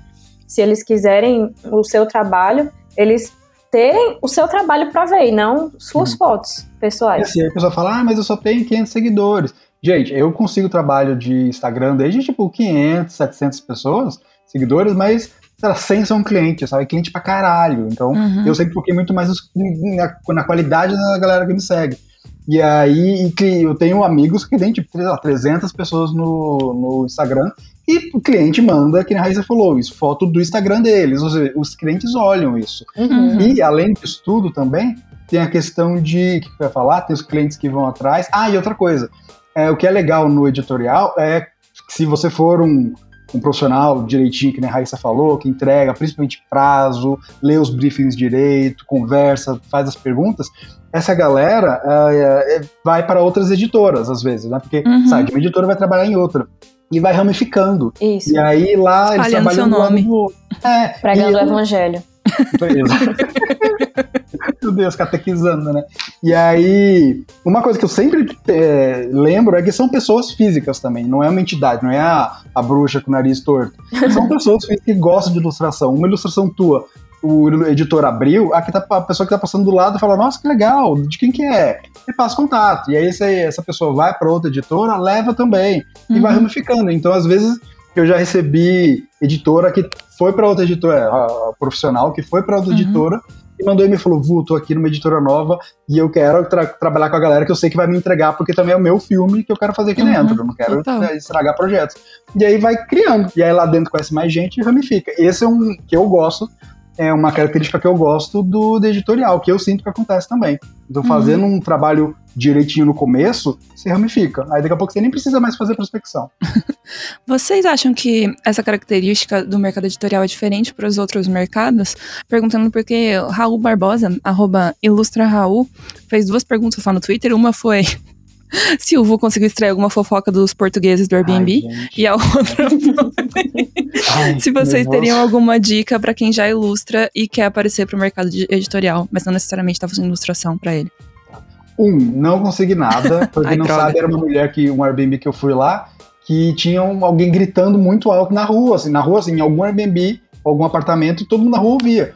E foi uma experiência maravilhosa. Não pra pessoa, mas pra gente da rua, os Airbnb que ficava todo mundo na janela, sentadinho, conversando. Quem vocês acham que é? Será que tinha uma polícia? Eu, não, eu acho que isso aí ele é briga, não é. A pessoa tá dando um surto e estão tentando acalmar. E aí a pessoa ficava lá fofocando. Mas dava pra ver que, tipo, tinha gente com a pessoa, ela não tava em perigo de vida e tal, então ficou mais tranquilo. Mas não acabou tava em cárcere de privado ficar. desenhando por 16 horas. Talvez estivesse, né? Aí você tinha que falar. Mas aí só parou, nunca saberemos o que aconteceu. Vai ser que nem o Dear David. Do, do nunca saberemos o que Eu amo aconteceu. essa história. Eu odeio essa história. Eu amo e odeio. Não, então. acabou. Nossa, odeio. Vai, ai, nem falo de Dear, Dear David, mas adoro. Mas e qual era a outra pergunta mesmo? De se o mercado editorial é diferente dos outros mercados com relação Ah, a isso que sim, você tava sim. comentando. E como fazer pra aparecer pro mercado editorial se você já ilustra. Cara, te falar que assim, as. Eu já fiz games, já fiz animação e tal. Não ramifica tanto quanto quanto editorial. Ele ramifica no sentido que eu falo de espalhar para outras editoras mesmo e de ter mais pedidos. Porque editorial, que a Raíssa falou, é periódico, né? Com didático para didático. Literatura não tanto. Mas eles são periódicos porque você tem que produzir livro para a escola que tem que renovar os livros. Então, quando eles viram cliente, eles viram clientes regulares. Você sabe mais ou menos quando eles vão aparecer. Isso. Agora, assim, animação, os joguinhos que eu fiz, decoração, vira e mexe volta esses clientes, mas é muito aleatório. Não dá pra prever, porque não tem necessidade de cronograma de produzir o jogo, né? Assim, Uhum. deve ter pra eles, mas pra gente não. E eles podem querer fazer com outro ilustrador tal, tem que ter uma variedade também, né? Imagina. Uhum. Então não, não, não prende tanto, não dá pra falar que é o meu, meu, são os meus clientes, publicidade também. Eu atendo quando eles aparecem, mas Uhum. não, não tem tanto, a frequência é bem menor. Uhum. Então também não tem tanta diferença de um mercado pro outro, é mais das caras. Assim, de, de fazer prospecção? É. Eu acho que tem alguma coisa de abordagem, talvez. É, você tem que. É, é isso que ele perguntou se tem alguma dica né, de portfólio. Uhum. Você tem que ver pra onde você quer entrar. Vamos falar de portfólio então? Porque acho que mistura essa pergunta do Raul com pergunta que a Carol O'Hara É. e que a Camila Abreu mandaram, que é o que priorizar na hora de desenvolver material para o portfólio e o que é considerado um bom portfólio para entrar no mercado. Eu acho que a pessoa tem que escolher o que é que ela quer focar no momento. Uhum. E aí ela produzir algumas peças para isso, como a gente até mencionou alguns minutos atrás. Porque às vezes, tipo, você quer ir para essa parte de ilustração é, de livros infantis ou didáticos, no caso eu tô falando isso que é da minha área, tipo, o Vu já fez para outras coisas. Eu fiquei meio que nessa, nessa bolha mesmo da, de editorial Uhum. mas é, você ter o que oferecer para quem vai lhe contratar. Tipo, se você quer fazer isso, você não pode ter no seu portfólio, por exemplo, apenas é, encomendas de- com fotos de casais. Tipo, você tem que Uhum. produzir. A pessoa, ah, mas eu não tenho clientes. Tá, mas tem um monte de, de é, livros em domínio público, né? De obras em domínio público que você pode Uhum. fazer. Se você fizer três cenas, eu acho que no, no nosso caso eles querem ver se você sabe fazer, tem essa parte da diversidade, né, no traço, principalmente para desenhar crianças e pessoas em geral, e Uhum. você não, não faz todo mundo meio que é, turma da Mônica, que é todo mundo ali o mesmo padrãozinho, Sim. mas ter uma diversidade de, de corpos e de raças e etc. Uhum. E você mostrar que você sabe fazer uma composiçãozinha, um cenáriozinho, uma coisa, porque às vezes nesses trabalhos de didático não precisa ser algo tão complexo quanto, por exemplo, em animações ou jogos que tem uns conceitos assim incrível. É, Uhum. a- às vezes, no nosso caso, é, é mais simples, mas você mostrar que você sabe fazer aquilo, porque às vezes você vê, tá lá, tem um- a pessoa só faz, assim, vários bonequinhos, as pessoas com, a- com as mãos para trás, porque Uhum. a pessoa ainda não tem muita segurança de desenhar mãos, e aí você mostrar que você sabe fazer várias poses, tipo criança correndo, criança num trepa-trepa, criança de todas as formas. É, inclusive teve uma, uma aluna minha que estava querendo fazer isso, aí cada semana eu passava os exercícios pra ela, fazer, ó, você vai fazer uma criança escovando os dentes, outra guardando um brinquedo. É. Então, você bota aí o cenário, tipo, se essa criança tá escovando o dente, ela tá escovando aonde? Na, na cozinha? Não é. Ela deve estar uhum. tá escovando no banheiro. Então, uhum. vá, faça algo voltado para isso aí. Uhum. E aí usa criatividade, vai olhando, sei lá, pega um livro do seu primo, do seu filho, do seu sobrinho, e, e, olha o que é que tem lá, quais são os, os tipos de ilustração, começa a uhum. produzir coisas semelhantes. É porque é isso, o editor quando ele é, ele entra no teu portfólio, ele tem uma coisa na cabeça, ele quer o mais próximo daquilo. Uhum. Então, além de tudo isso que a Raíssa já falou que é importante, diversidade, tá, é, se você vai para didático, gente, faz essas ceninhas que a Raíssa falou são perfeitas, é gente escovando o dente, é a família jantando, e assim, não vai fazer só a família toda sentada meio durona, sabe? Faz umas gracinhas, aí o cachorrinho aqui pedindo comida, a, a, o pai um conversando, é, o pai, o pai servindo tal. E faz o, o, parquinho todo mundo brincando, faz alguma gracinha, todo mundo muito feliz, tudo muito colorido, eles gostam de cor. É. É, e isso que, que o, o editor de didático está procurando. Agora, por exemplo, para literatura, você pode ser uma coisa mais lúdica, você pode dar mais uma uhum. viajada, é, sabe? Não precisa ser a galera poético. no parquinho. É, porque ali é um outro momento, é um momento que a criança tá absorvendo outro tipo de narrativa, ela tá, ela não tá aprendendo, ela tá aprendendo mais questão emocional tal, do que na escola aprendendo ali matemática uhum. e, e então, tem muita gente que reclama muito disso, de didático. Ah, mas é que eu tenho que fazer os cinco dedinhos na, na mão, tem que fazer um pouquinho, um pouco mais comedida. Uhum. É, tem, não pode fazer criança correndo com duas tesouras, não pode, não pode fazer uma criança pegando Não, teve fogo. uma vez que eu fiz, fiquei traumatizada, que era, pra, era uma criança deitada no chão, em cima de uma cartolina, e a outra criança desenhando o contorno do corpo dela. e aí eu fui fazer o ângulo, aí a pessoa foi e botou assim, chegou o, retorno do Rafa, e a pessoa colocou assim, favor corrigir, pois parece que o menino está com uma piroca. Eu fiz, meu Deus! Era uma, parecia que, que a criança que está deitada está com uma piroca evidente. Meu Deus! Aí eu fiquei, meu Deus, me perdoe. Tanto que eu fiquei tão traumatizada que cada vez que eu faço um desenho, eu faço, olha a piroca, olha a piroca. Vamos, vamos fazer certinho aqui para não cometer mais o erro. Mas a cliente respondeu piroca? Sim, eu não sei. Não sei se a pessoa estava num dia ruim. Que mas... deve ter rido. Não, deve ter rachado o bico disso. Acho que foi as intimidades que eu fui gerando, né? De ficar mandando curiosidade, de ficar... Não, e eu tava imaginando que eles iam falar, por favor, refaça, porque parece que desenhou, sabe, a marca do corpo que fica? Uhum. Não, chega. veio piroca, veio piroca. então, isso, faz criança nadar, ah, quero fazer aqui no lago as crianças nadando na piscina tem que fazer um adulto perto, Isso. tem que pensar essas coisas. Mas assim, esses pormenores, se você não tiver muita certeza, faz de qualquer forma, não faz uma piroca, mas assim, essas coisas. Só dicas úteis e essenciais nesse dicas podcast. boas. Não desse pirocas e ilustração infantil. Obrigado por comparecer no podcast. Teve um que veio assim, tipo, eu fiz as crianças, porque às vezes você faz o, o RAF ali, quando você vai mandar o esboço, Tipo, eu não sabia nem o que era RAF quando veio a primeira vez para fazer didática. Veio quando é que você pode entregar o RAF? Aí eu no Google, o que é RAF? Quem é RAF? Tipo, eu não sabia. Quem é RAF? É. E aí veio falando assim, que você faz ali na, nas carreiras, né? E veio falando, por favor, corrigir. E eram essas crianças assim, cortando, fazendo tipo atividade. Pois parece que uma criança quer matar a outra. Porque a menina, quando eu olhei, tipo, ela tava com a cara de psicopata. Eu fiz, me perdoa. Os feedbacks são maravilhosos. Ai, meu Deus, eu, eu quero trabalhar com a Era pra eu ter continuado escrevendo que nem Pedro Álvares Cabral, viu? Aí não ia acontecer esse tipo de coisa mais. A pessoa que ótima, a menina escreve ilustríssimo cliente, aqui está a vossa ilustração. Então, parece que tem uma piroca. Quem é você? Você é uma senhora? Você... Ai, socorro. Meu Deus do céu.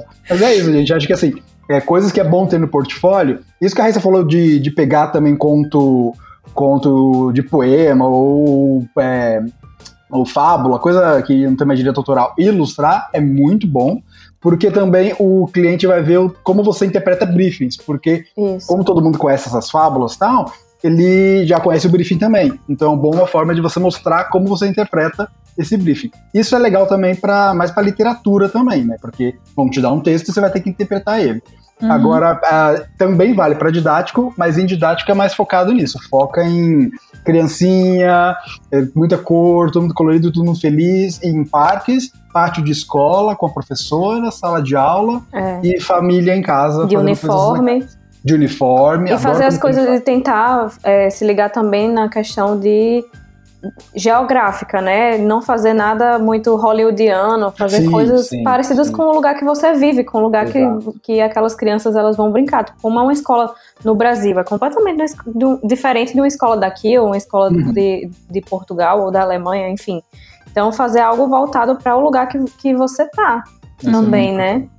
É, isso eles uhum. levam bastante em conta também. Quando vai pegar referência de pátio de escola, não pega do filme. Vai é. pegar, joga no Google, pátio, escola no interior de São Paulo, escola de Minas Gerais, pra uhum. ver como é que são os pátios das nossas escolas. Né? Sim. É, e a diferença também, é, falando em, em, briefing, essas coisas, que no, no didático o que acaba acontecendo é que vem os, os, os briefings muito detalhados, assim, ó, fazer 35 crianças.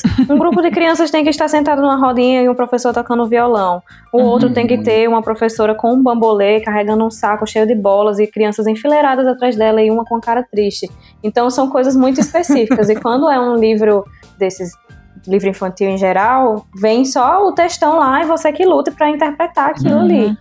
E aí você vai ter que usar todos os seus dotes e inspirações para poder fazer aquilo ali sem deixar ali completamente literal. Então, uhum. é, eu que acabo trabalhando muito com as duas coisas, fica ali uma aquela aquelas cordas, né? Uma puxando para o lado, outra puxando para o outro, uhum. porque de um lado os didáticos eles vão me, me deixando mais engessado, assim, mal acostumado com aquela coisa super bem explicada para eu desenhar. Uhum. E no outro lado, um que só vem o texto para eu interpretar da uhum. forma que eu acho que vai ficar legal.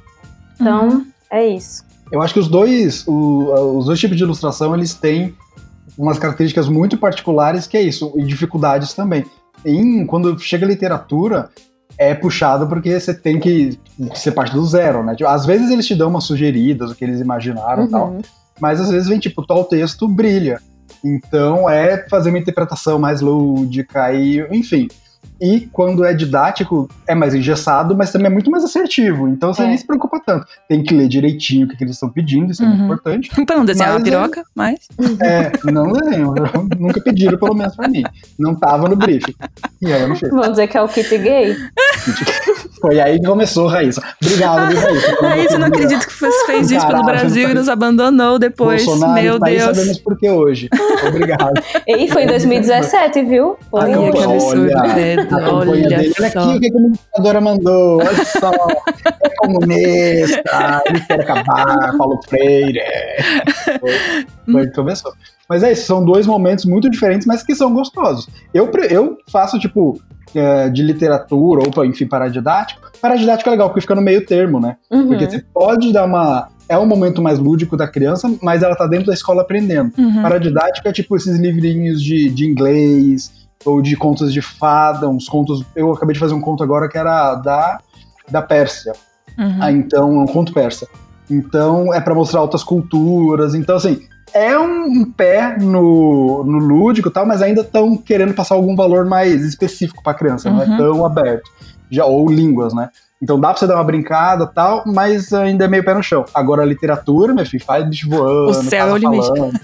Aí é, As coisas numa cor muito é, louca. Mas, mas, por exemplo, eu, uma coisa que eu gosto do didático é que você tem, você faz esse trabalho ali, os prazos são menores, mas ali você vai ver aquelas crianças uma vez na sua vida, acabou, finalizou, tchau. Você nunca mais olha na cara delas. Uhum. O, o outro, por, por, outro lado, né, no livro infantil, quando você pega ali, você vai passar um ou dois meses, no mínimo, olhando uhum. para a cara daquela criança todo, em todas as páginas. É, fica repetitivo, assim. Às vezes eu fico, quando eu tô nas últimas páginas, já tô morrendo assim. Ai meu Deus, eu não uhum. vejo a hora de entregar. e no didático eu acho muito mais dinâmico, porque você entrega, pronto, acabou, e pega outro e acabou. Uhum. Acaba sendo mais uma prestação de serviço, né? Ali, emitiu nota e tal. Já era. Uhum. É, não, literatura é mais eu... quase que uma cocriação, assim, né? Sim, tem que ter, tem que, é, um, é um jogo de bola entre você e o autor, porque uhum. tem o que, que o autor planejou E, o que, que, e aí entra o ilustrador e às vezes frustra o autor, e às Uhum. vezes tem tipo, ah, não imaginei isso, tá, mas eu sou ilustrador, né? Se quisesse que alguém que apertasse o botão, você jogava pro qualquer miqueiro. Mas enfim, Exato. mas o, eu mesmo eu pego assim, geralmente dois no máximo, de dois ou três livros de paradidático literatura para fazer no ano por isso, porque eu canso, Uhum. mais do que o didático. Didático é muito mais dinâmico. Agora, uma coisa le- legal que eu, que eu gosto de fazer com livro fechado, literatura para didático, é que eu faço os RAF e tudo, e quando é para finalizar, eu começo do meio, porque eu sei que eu vou ficar muito cansado no final. Então eu começo no meio que eu tô meio animadinho, e aí começa a ficar tudo bonitinho, vai, vai, vai. Vai chegando no final, tô ok ainda, aí eu volto a fazer da primeira página. Quando eu tô acabando a energia, que eu já tô o saco cheio dos personagens, não aguento mais desenhar, tá chegando no meio de novo. E aí que aí Tá encaixa, equilibrada. encaixa com as ilustrações que eu fiz Aham. é, primeiro, que são as mais felizinhas. Então meio que equilibra o livro inteiro. É uma ótima ideia. Eu gosto Olha, disso. estratégia. E eu, eu soube disso porque fiz faculdade de rádio e TV na minha época de audiovisual, e é assim que eles gravam novela, né? Eles começam a gravar novela do décimo episódio. Porque depois, quando volta a gravar, depois de grava um tempo, eles voltam pro primeiro, os atores já estão muito mais acostumados com os papéis, e aí faz aquele primeiro episódio que é ótimo, que é pra cativar a galera. Olha que. É. Nossa! Aí eu joguei isso pra livro também. Funciona, tá vendo, gente? Genial! Nada Não sabia disso. na vida. Achei A não ser esse mês maravilhoso. que eu passei em Lisboa, mas. Ah, que gostei.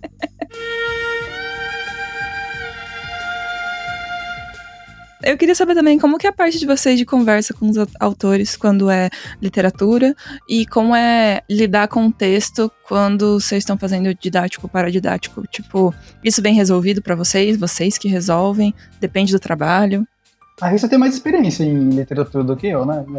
É, então, é um, um- toda uma questão, né? Porque às vezes quando vem é, de alguma editora, você acaba ficando um pouco mais livre. Quando você conversa com a editora e você tem algum contato com, com o autor, aí tudo bem, você consegue, você consegue se resolver.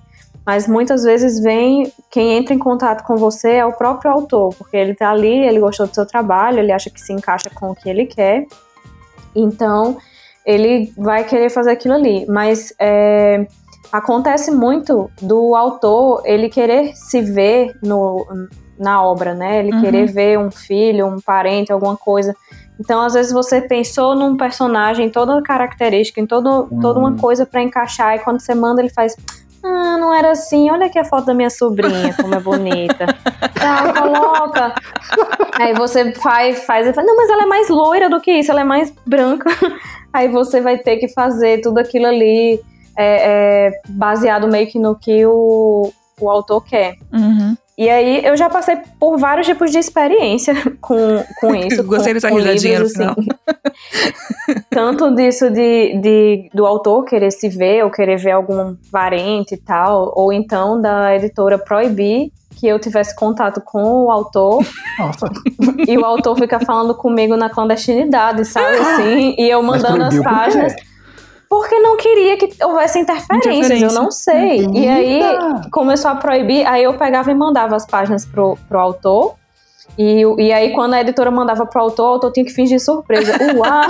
Sendo que já tinha todos os pitacos do autor no meio. Ah, meu Deus. Entendeu? Mas eu já passei também por um que a, a editora cagou a diagramação, cagou, Uhum. mudou cores do meu trabalho, fez um monte de coisa assim, e eu, e eu terminei assim, bem frustrada. Uhum. É, então, assim, cada, cada trabalho, é, de cada trabalho é uma escola, né? Você, eu digo sempre assim, que a Raíssa que começa a ilustrar um livro não é a mesma Raíssa que termina.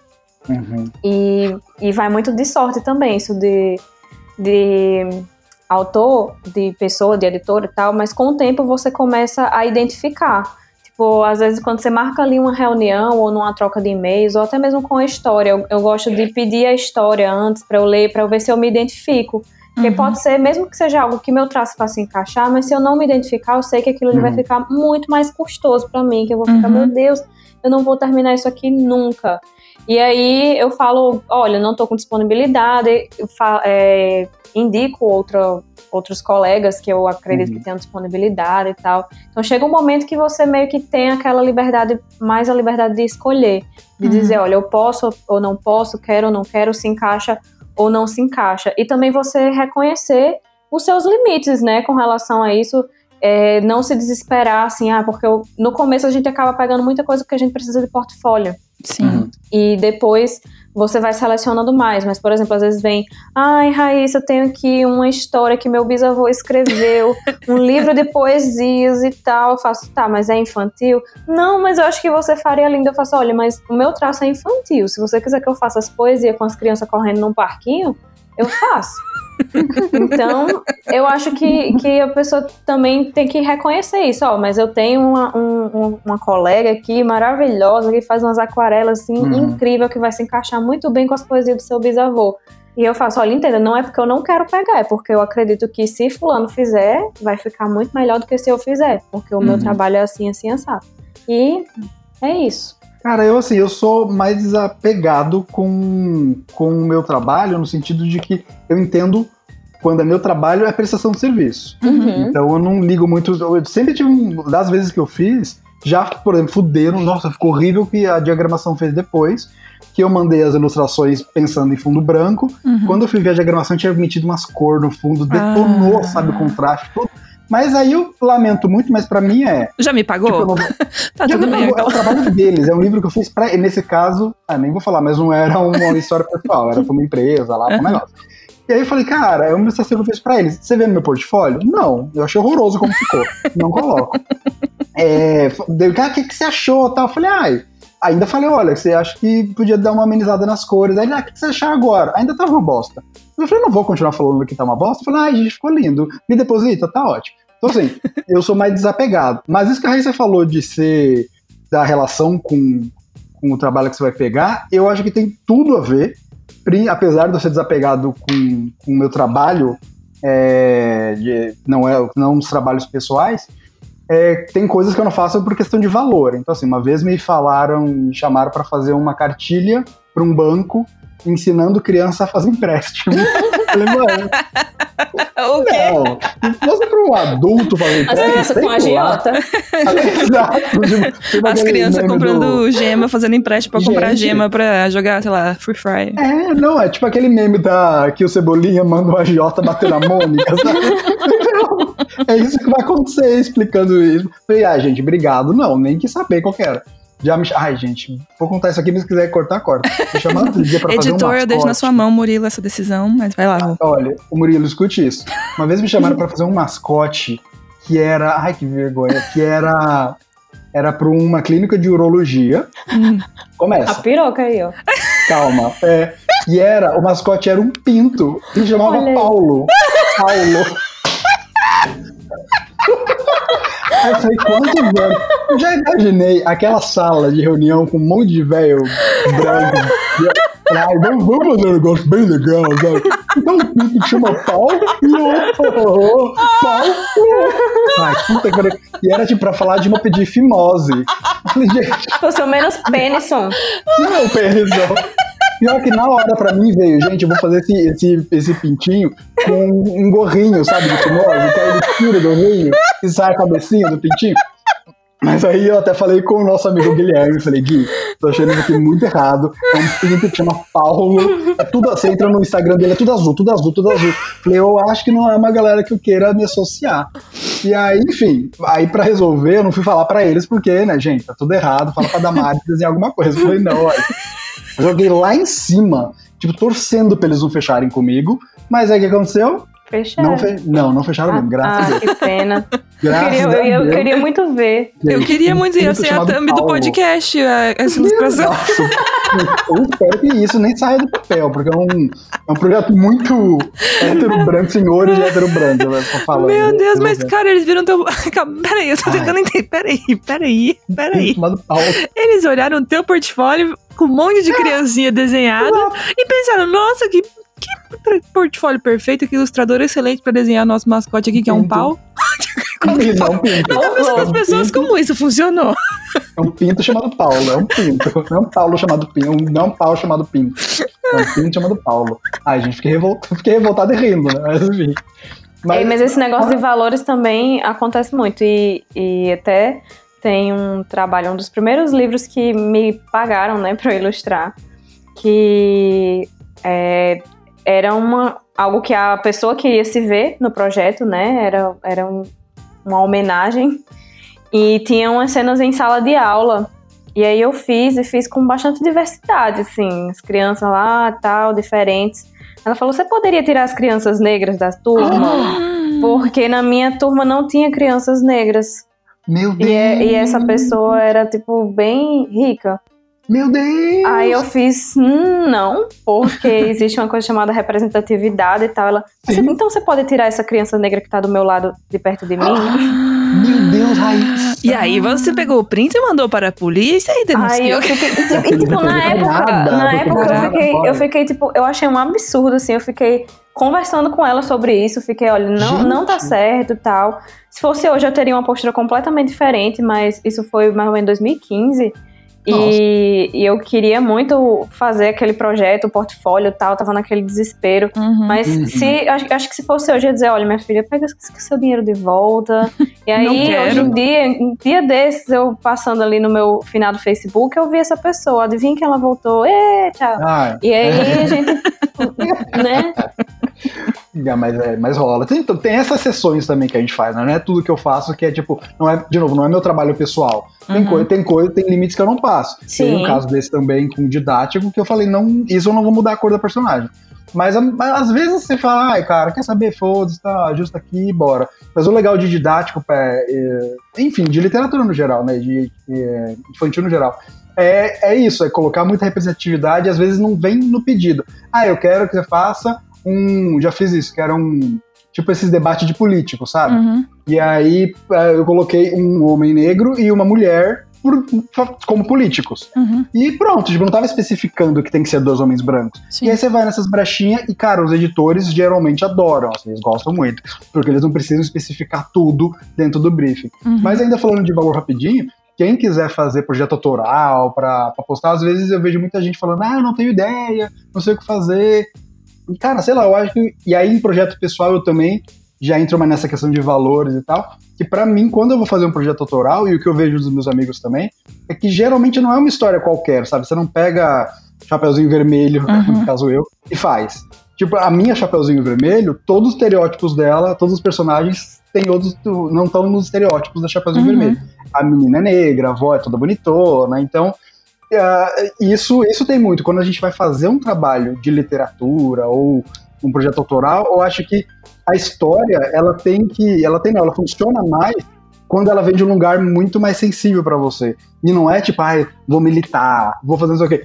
A Carol Hampton mesmo fez um, ela ilustrou um livro que eu achei muito bonito, que é sobre, que na verdade foi escrito, né, por dois jornalistas, se não me engano, e ela ilustrou, que eu achei genial, que é tipo, são histórias que as pessoas mandavam falando de relações afetivas que elas tinham com comida. Uhum. E aí a Carol tem todo, ela criou em paralelo uma história de uma fada que fica lendo essas receitas e tal Uhum. e tentando é, repre- é, fazer as receitas. E é muito lindo que enquanto você vai lendo, eu fui me lembrando das receitas, das, das coisas da minha infância que são relacionadas à comida, sabe? Uhum. Cheiro de coisa. E a Raíssa acabou de fazer um projeto lindo também, que Maravilhoso. é isso, super Estou sensível. aqui com ele em minhas mãos enquanto falo. É maravilhoso.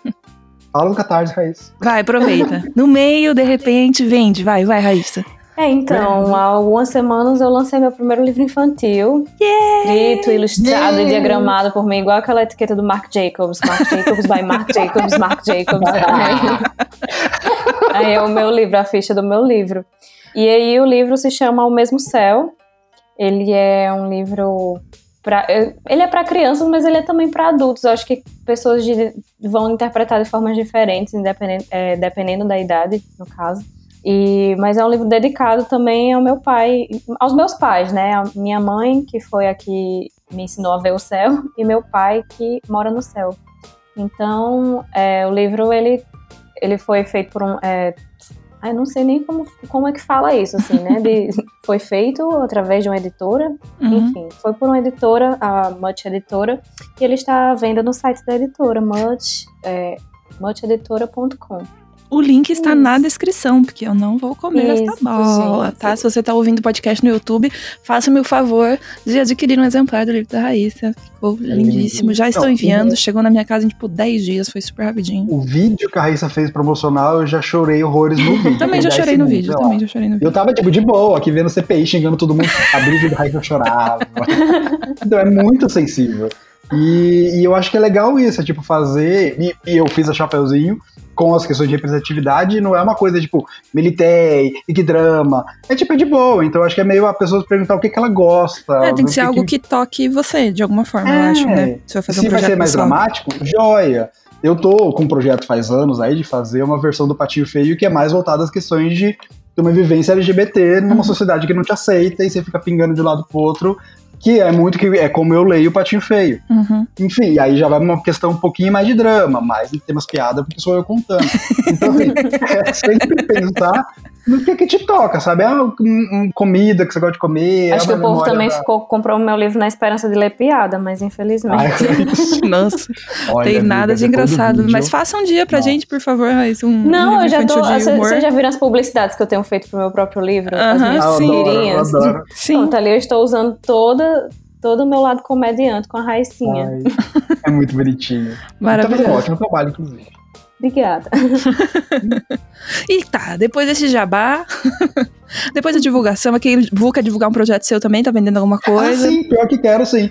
Se e, tiver alguém de Portugal querendo abrigar o Vu também, também ele tá precisando Exato, de uma gente, casa. Fiquei, fiquei morando numa praça. É verdade isso, fiquei desapegado. Siga o meu Twitter pra saber mais. Mentira, eu nem contei lá, mas uma hora Mas não é sobre isso, não. O meu livro da Chapeuzinho vai ser publicado também que vem. Ah, coisa boa! Pois é, Agora eu falado. quero ver esse do Patinho Feio, porque você já me mostrou ah, desde aquela época lá que a gente ah, tava é. nas nossas crises existenciais de livros Foi. próprios, né, autorais, aí você já me mostrou, mostrou uns esboços, tudo, tô até hoje esperando ir pra Amiga, frente. tem uns quatro anos essa história Sim. e não sei se vai sair. Mas enfim, vai sair o livro ano que vem, assim, eu não tô dando por certo, porque nesse ano nada eu tô dando certo enquanto não tiver na minha mão, mas de fato, já tem contrato, já mandei a versão final pra editora, a editora já falou que agora é imprimir. Mas enquanto eu não tiver ali impresso na minha mão, não vou falar que tá. Mas tudo indica vai ser lançado ano que vem. E eu acho muito legal. Ah, o que tudo indica vem aí. Então, nossa, perfeito. É. Ah, e aproveitando aqui o embalo, eu acho importante falar também da, da, do que é importante a gente trabalhar com literatura infantil, com trabalho infantil. Com trabalho infantil. Raíssa fala dessa parte que ela entende de trabalho infantil. Não, com edit enfim, ilustrações infantis. quebrou. Eu tava num momento tão, tão delicado agora que eu estraguei tudo. Não. E é tipo, a gente tem que lembrar que a gente tá falando com crianças.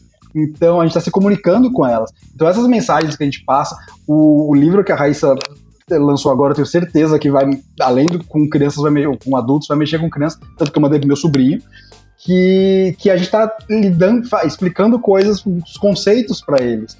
Então, eu no livro da Chapeuzinho, você fala de representatividade de uma forma muito sutil, que é só os personagens são diferentes.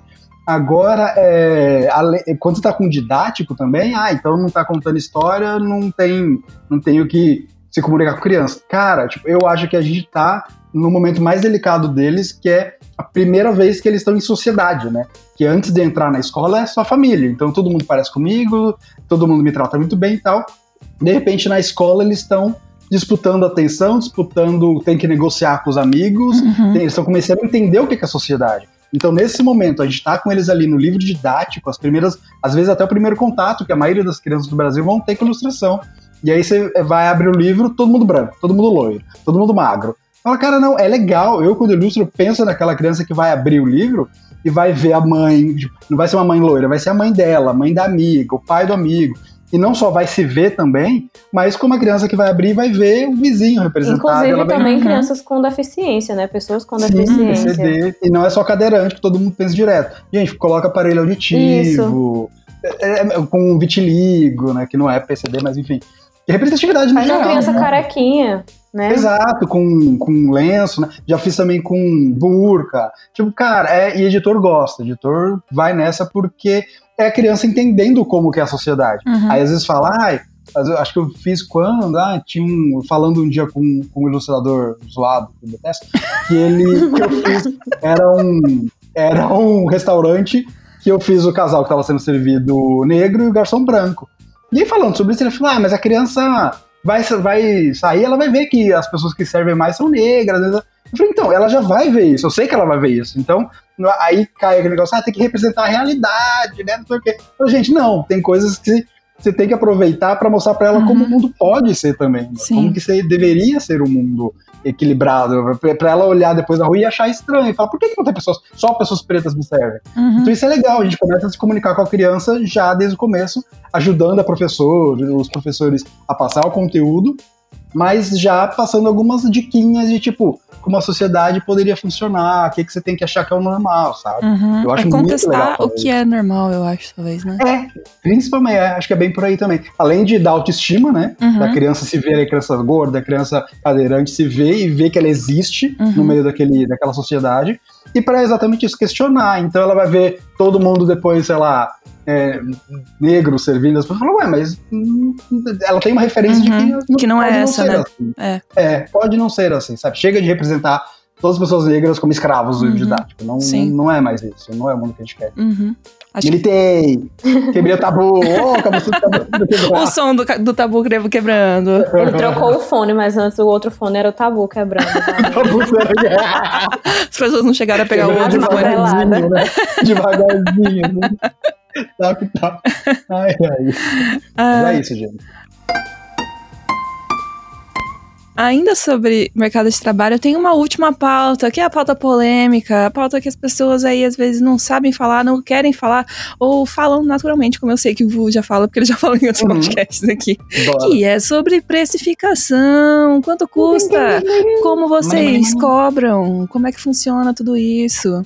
Porque, né, Gente, a gente sabe que é uma questão, as pessoas que ficam perdidas, e Pelo é isso. Ajudem-nos.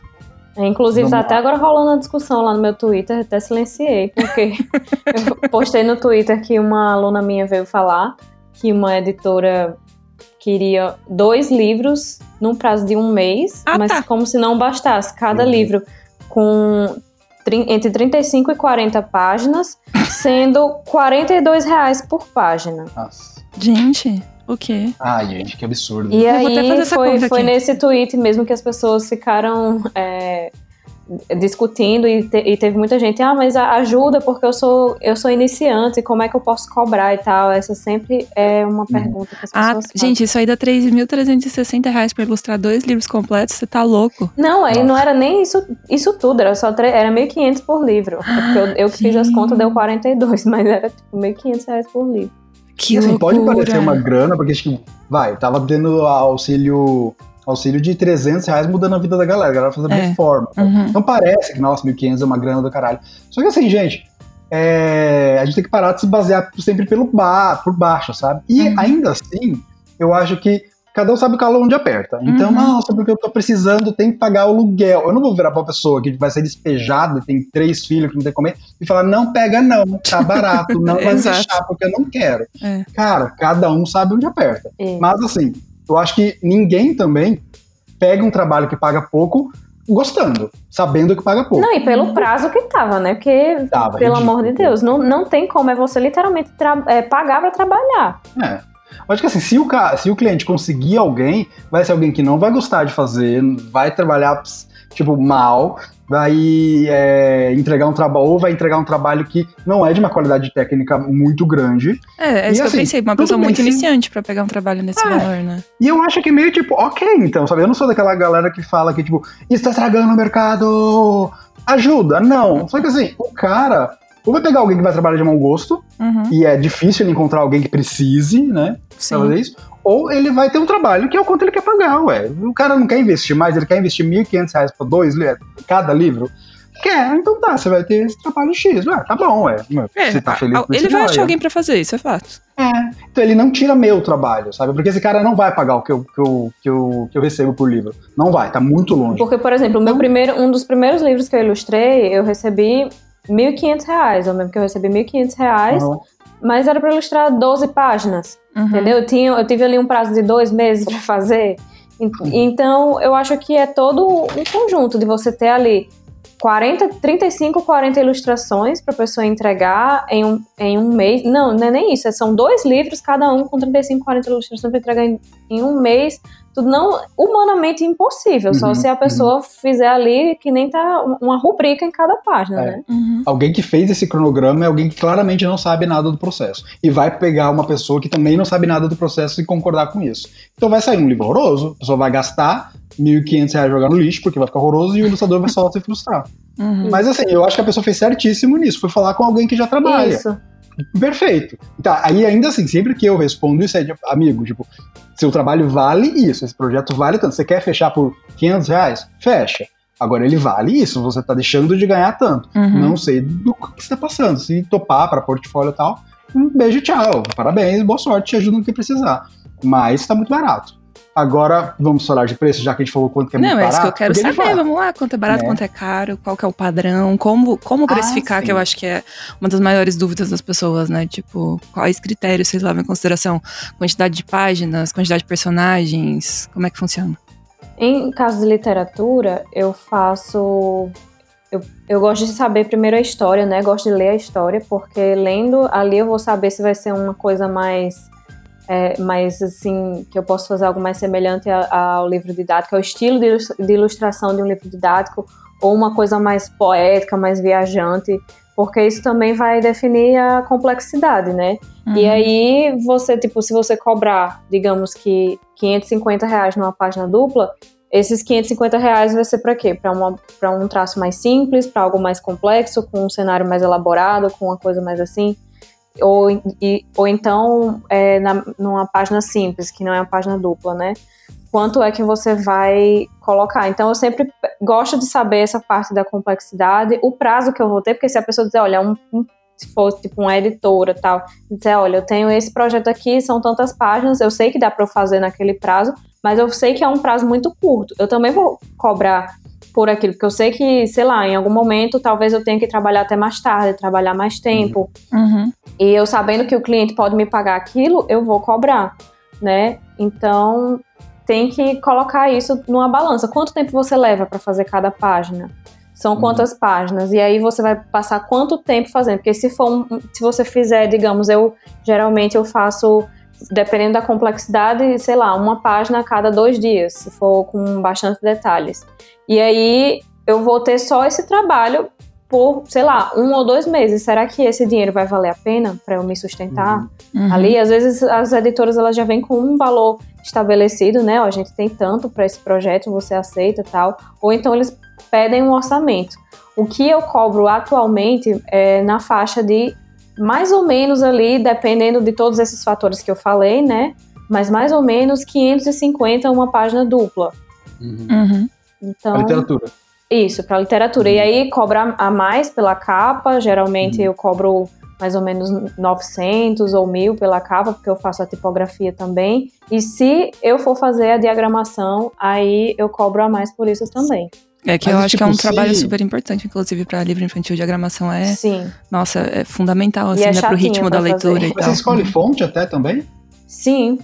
Olha só. Não, se eu fizer a tem que- diagramação, eu faço, eu, eu entrego já O livro pronto pra Mas imprimir na gráfica. cliente, o cliente paga a fonte ou você pega uma fonte de sem custo? Não, eu pego as fontes sem custo. Ah, mas, tá. por exemplo, no meu livro é a minha letra, então. Tá?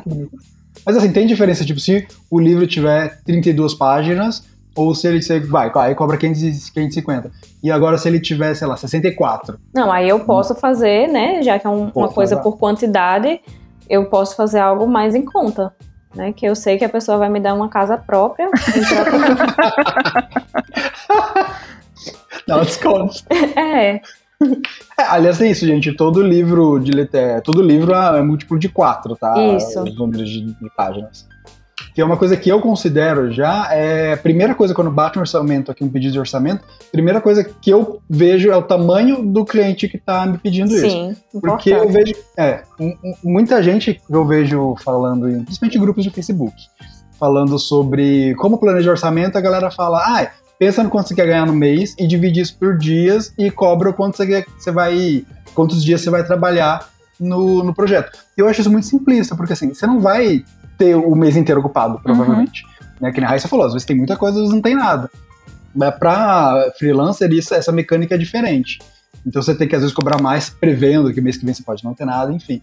Mas quando o pedido chega, eu já vejo o tamanho do cliente e eu já é, penso em quanto, então, proporcionalmente, quanto lucro isso vai gerar para esse cliente. Uhum. Porque eu fazer um personagem pro, pro cara aqui do, do vizinho que tá abrindo uma lanchonete, ele vai lucrar tanto. Se eu fizesse o mesmo personagem, levando o mesmo tempo, consumindo a mesma luz, para Coca-Cola, ela vai Sim. lucrar que ah, vai ser distribuição nacional, uma Coca-Cola especial. Cara, ela vai lucrar muito mais, Uhum. muito mais. Então é lógico que vai ser meio proporcional a isso. Vindo para literatura e para ilustração infantil, de eu acho que de literatura, o que eu sei é que a galera paga no livro médio de umas 32, coisa de se assim, de uns 3,5 até uns 7 o projeto inteiro, 7, 8, quando muito. Tenho amigos que já pegaram trabalhos maiores, de editoras maiores, que pagou até 24 pau, assim. Uhum. Mas a, a média, assim, de um livro médio e tal, geralmente fica aí entre esses 3 a 3,5 a, a 8. Ou seja, 1.500 tá de graça para fazer um livro. Sim. Mínimo baixo é 3,5. Você já tá fazendo um favor, assim, tipo, de boa. Uns 8 tá bem pago. Não, e também com relação a, a calcular essas coisas, você também saber qual, o que, qual é a técnica que você vai usar, né? Porque principalmente em literatura, às vezes a pessoa vai fazer ali no tradicional. É, a última vez que eu, que eu fiz alguma coisa assim no tradicional foi em 2018, 2019, aliás. E foi a última vez que eu fiz, olha, não, porque é tipo o Hum. triplo de trabalho que você Aham. tem. Você vai Com ter é que tempo, né? tempo e material também, material caro e tal. E, e tudo isso você vai ter que incluir no, no valor É. final. E às vezes o editor é meio resistente nisso, né? Eu não faço tradicional, mas eu já ouvi a galera que, tipo, eu ganhei X pra fazer um livro da mesma coleção e a galera ganhou o mesmo X pra fazer no tradicional. E aí eu falei, cara, mas você levou muito mais tempo, né? Uhum. Mas falar, ah, mas é o padrão, o budget, que é o orçamento que eles têm pro livro. Uhum. É, Então, como você vai fazer, independe, Não, né? e esse eu só peguei, eu acho que é porque era, eu era gringo. Não- Hum. E eles queriam que queriam fazer algo tradicional. Depois Uhum. eu fui ilustrar um segundo livro pra eles. Eu disse, olha, eu não faço mais. Eu posso botar muita tá. textura, fazer com os brushes aqui, ó, o lápis Vai de ficar cor, igualzinho, você não vai nem saber. É, mas, inclusive, tem muita gente que tá mandando muito bem nas texturas de aquarela, umas pinturas assim, que o que hoje em dia, tipo, nada, tudo que você faz no, no tradicional você consegue reproduzir, Uhum. né, no, no, Uhum. no digital, e é mais prático ali, até questão de reaproveitamento, né, você pode pegar ali o formato do, da cabeça do personagem, um cenário, um negócio, sair reaproveitando nas outras páginas. Quando é no Uhum. tradicional, você tem que fazer tudo, Tudo do zero. É. É didático, eu acho que eu nem conheço ninguém que faça no tradicional, porque rola tanta edição. Já me pediram uma vez didático Ah, tradicional. Maria, você é louco. Mas eu não. Eu eu fiz, olha, eu tenho uma boa vida. Que o arroba Renato Ramos Underline Inc. perguntou se tem espaço para artistas tradicionais na área, como a Raíssa estava falando disso. Acho que dá para responder essa perguntinha dele. Tem bastante trabalho para para quem é do tradicional? Bastante. Eu acho que pra literatura, principalmente, assim. Tanto que eu tô querendo dar uma, uma zanzada mais pra literatura, principalmente aqui em, em Portugal. Uhum. na Europa, né? Você vê que, é, pelo que eu tenho visto do- dos materiais que eu pego aqui, é muito mais textura, tal coisa que eu não Uhum. trabalho. Então, eu tô fazendo algumas brincadeiras, vendo o que dá. Mas pra tradicional tem bastante, principalmente em literatura, mas é- até pra didática eu vejo uma galera que faz umas aquarelas, ainda mais quando é mais pra criança, mais infantil, que aí é o momento que elas estão ali entendendo textura e tal. Só que, de fato, que a Raíssa falou, é muito melhor você fazer no digital, principalmente para didático, porque tem muita alteração. É muito comum. Aí alterar no digital é bem mais fácil do que no tradicional. No tradicional, tradicional não. você vai ter que fazer outro, né? É, então, não queria falar, mas sim. sim. É, no- digital, a gente digital, tem ali o dedinho preso no Ctrl Z, né? É, nossa, No- gente. No tradicional não dá, infelizmente. É, E às vezes você tá tão viciado no Ctrl Z que até no tradicional tem uma galera que fala, né, que o dedo vai. Vezes é você dá zoom, Isso. sabe? Ou então, se você ficar usando muito o Procreate no iPad, e aí são dois toques, o toque com dois dedos, né? E você Ah, vai lá no tá. papel com um toquezinho com os dois dedos, você fica, ai meu Deus, Fica se sentindo burra. um idiota, mas. É, Nossa. o meme, cuidado Não, com a burra. As minhas ilustrações para didáticos, inclusive, tem 521 layers pro caso de alguém pedir alguma alteração de alguma coisa. Eu sou exatamente assim também. Eu sou Nossa, muito apegada aos layers, tipo, um olho numa layer, outro olho, outra layer. Porque Gente, Não quero é uma das refazer poucas nada nessa coisas- vida. viu? É. Layer é uma das coisas, poucas coisas no mundo que é de graça. Então, assim, você já paga a porra do Adobe, vou usar todas, eu quero ver qual é o limite de- do número aqui do Adobe. Eu uso todas, todas que eu puder. Ai, E assim. É. continuando falando de, de, de valor, é, tem esses valores de, de literatura, assim, até onde eu sei. Geralmente eu falo isso e encaminho para alguém que manja mais de literatura, né? Pessoa curte. Eu não sei, Raíssa, mas para pessoa física é meio um acordo entre, entre vocês, né? É, assim, eu quando eu prestava mais serviço como pessoa física, aí eu tinha ali um contratinho. É bom sempre ter um contrato, Ah. independente de tudo. Tem que ter um contrato porque isso vai lhe poupar de alguma dor de cabeça se der alguma treta e tal. E aí você coloca lá seu CNPJ, tudo. E no caso de você ter que emitir nota fiscal, aí você pode emitir uma nota avulsa no seu CPF. Porém, você vai pagar imposto. Então, é importante esse negócio de você ver questão de, de MEI, né? Para você Uhum. é, pagar ali a mensalidade, você conseguir emitir é, nota fiscal como pessoa jurídica, que também vai ser útil em algum momento, principalmente se você está trabalhando para didático. Inclusive, tem algumas editoras que só aceitam fazer pagamento para conta Uhum. PJ. Então, É, é além de tudo, você tem que ter uma conta bancária PJ. Uhum. Hoje é muito rápido abrir, tem um monte de banco Isso. online, Nossa, mas muito às vezes simples. tem que ter sim. É. Em didático, enfim, com empresa, com cliente, eu prefiro porque geralmente eles têm um orçamento maior, justamente porque eles vão ter retorno com isso. Às vezes você faz uma pessoa física, um projeto, que ah, eu queria falar da minha infância. Ela não vai vender isso, às vezes vai vender para o público menor. Então não vai ter tanto retorno. Para editora, para empresa, elas vão vender para às vezes escola do Brasil inteiro. Às vezes vai ter um retorno maior, elas te pagam mais. Não é o dinheiro do editor, é o dinheiro da editora, então ele não dá para você negociar muito mais valores. E eles não pagam antecipado. Como pessoa física, eu não sei se recebe antecipado antes. Mas cliente de empresa não paga antecipado, gente. Não. Então, tem uma galera que fala, ah, não, só vou enviar para você o final se você me. Não, Não tem editor, como. eles vão te pagar depois. Eles te pagam, tudo certo. Ah, a tendo contrato, vezes? Tanto que isso foi uma coisa que, É. que eu, eu caí nessa de. Eu não sabia, né? Não tinha experiência. Então, quando eu peguei didático a primeira vez, peguei para duas editoras ao mesmo tempo. Só que Hum. uma já chegou assim. Eu sabia que eu ia receber o pagamento depois, mas já chegou me mandando o contrato para eu assinar tudo na, na época. Pré-pandemia, a gente ainda tinha que ir no, no cartório autenticar, né? Hum. e Meu tal. Deus. Ah. Mandei pra eles tudo. E já a outra não. E aí eu fiquei esperando esse contrato que nunca Hum. chegou. E até que no dia que, que acabava teoricamente o prazo pra entregar os RAFs, e era tipo pariu. uma unidade inteira, Uhum. eles chegaram, e aí, Raíssa, cadê os RAFs? Eu fiz, oi, que RAFs? Eu estou esperando o contrato. Que contrato? Não, o contrato a gente só manda depois. Eu fiz, ai meu Raíssa. Deus. Então eu, eu lembro que nesse dia eu vi o sol raiar. porque eu tive que fazer Quadrado, né? Porque Isso. você foi prisão. Eu tive que fazer todos os rafs ali em 24 horas. Meu Deus do céu, que pesadelo. Eu, minha mão tremia, assim, eu, tipo, o zóio fundo.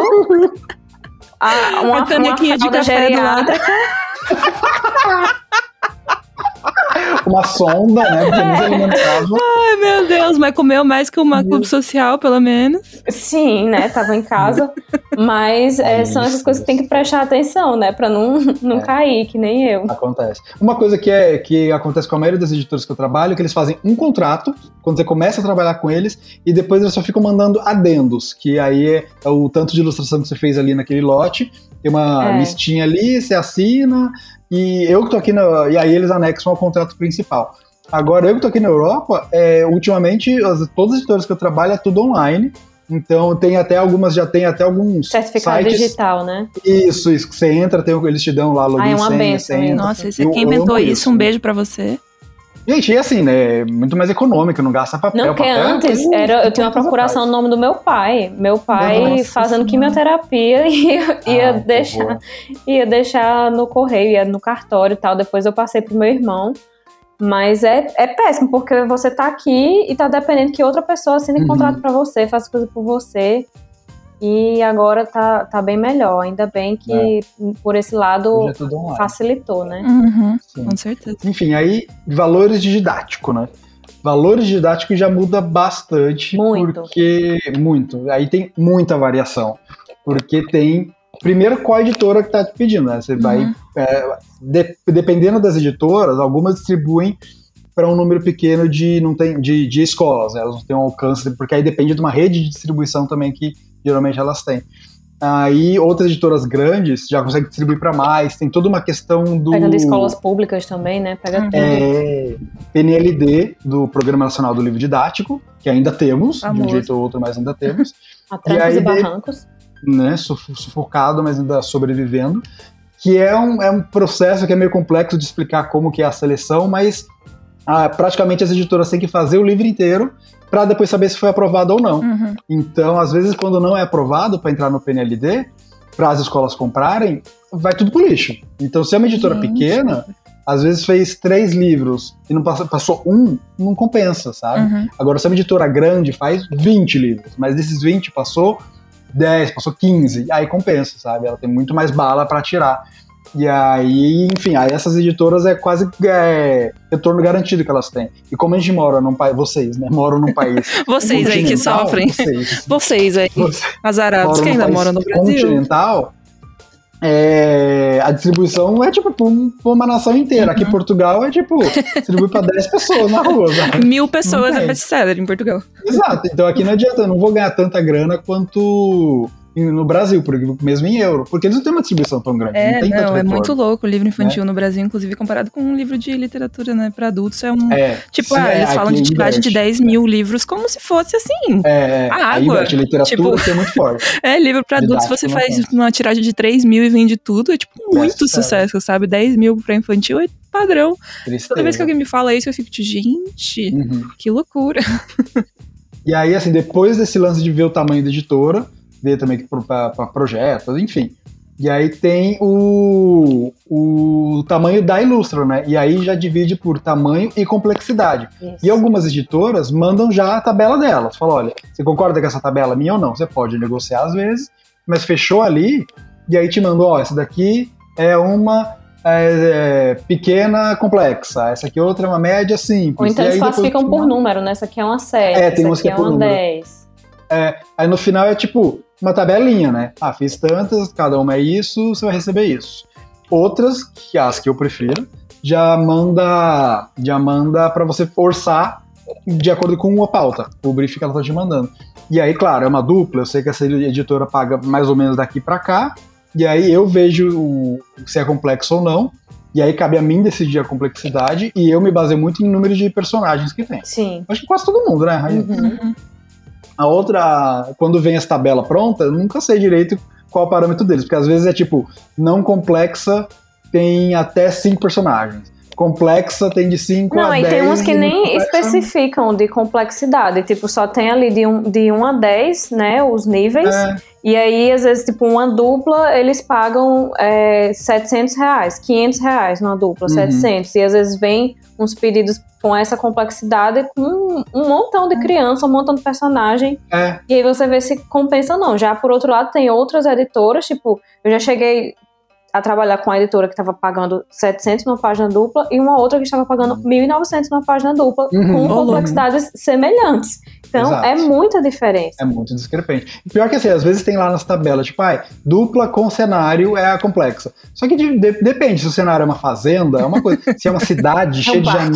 janela, um parquinho, Raíssa do então, aí Parquinho. depende. É. Aí você traumatizou no parque, né? Ela parou. É do trepa-trepa. ah, chamam você assim das editoras, já ouvi falar. É Você. Aí você trepa trepa. Aí você da piroca Isso é trepa trepa. Trepa-trepa.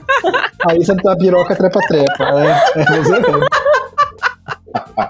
Ah, Raíssa, teu nome corre. Espalha, né? Tem que a mãe não vai ouvir esse. E, enfim, aí tem esse lance que, tipo, a- aí vai de. as- Vendo de complexa, vai. Acho que desde. Eu já vi editoras pagando até 300 em, em dupla, perdão. Em dupla pagando até 300, que é bem baixo, uma dupla simples. Até uma dupla complexa, que tem editora que de fato paga até 2 mil, 2.200. Já vi de pegar em dupla para didático complexa. Então, assim, gente, o range é de 300 a 2.200. Beijo. Qualquer coisa é possível. Ajudou muito, parabéns, ficou De bem nada, claro para as pessoas agora quanto que elas têm que cobrar. Não, e aí Cara, depois, assim- se, se você já tá fazendo trabalho para aquela editora muito, muito mais tempo e tal, quanto mais tempo você tiver ali, você acaba tendo um pouco mais de autoridade, entre Uhum. muitas aspas. Então fica mais fácil para você negociar. Tipo, eu comecei, quando eu comecei em 2017 a fazer trabalho para didático, qualquer 10 real eu tava pegando. e eu ia no volume, tipo, eu virava, chegava a trabalhar 16 horas por dia. Caramba, você Quando eu- dormia. eu com- é, eu só parava pra, pra dormir, acordava já sentada ali com a minha geriátrica e trabalhando. Eu trabalhava muito, muito, muito. E, e, assim, a gente pega no volume. Dá um dinheiro legal? Dá um dinheiro legal. Mas tem que ver a qualidade de vida, né? Uhum. Oi? O que, que você falou? De quê? A gente pega no volume? É isso, Ai, ó. o Vu não vale um centavo! Você não dá uma dentro do raio trepa trepa. Raio trepa trepa. Ai, seu bosta. É assim que vai, ô. O nome da. Mas, Eu vou ser banida pego do, muito. do, do governo. Ah, exato. É, a ministra Damares vai comunista. bater aqui. Ela não tava dizendo que aqui na Holanda o- os saiu. pais ensinavam Ela as crianças a fazer coisa É princesa feia. Frozen lésbica, até embaixo mesmo. É, A princesa Frozen. ainda mais o país que eu vivo, né? Que teoricamente, de acordo com os brasileiros, a gente pode transar no meio da rua. Tudo culpa da Raíssa, isso aí, gente. Damares, a gente já sabe que o seu endereço é fácil Aí de conseguir. Que seus Raíssa amigos do passam tranquilamente, daqui a pouco ela tá aí na sua porta. Olha, vocês não inventem vir me chamar nas redes sociais de Raíssa trepa-trepa, não. Chegar no meu Twitter. Puta, eu não tinha pensado nisso, agora fudeu, velho. Raíssa do volume. Raíssa que pega no Raíssa do volume.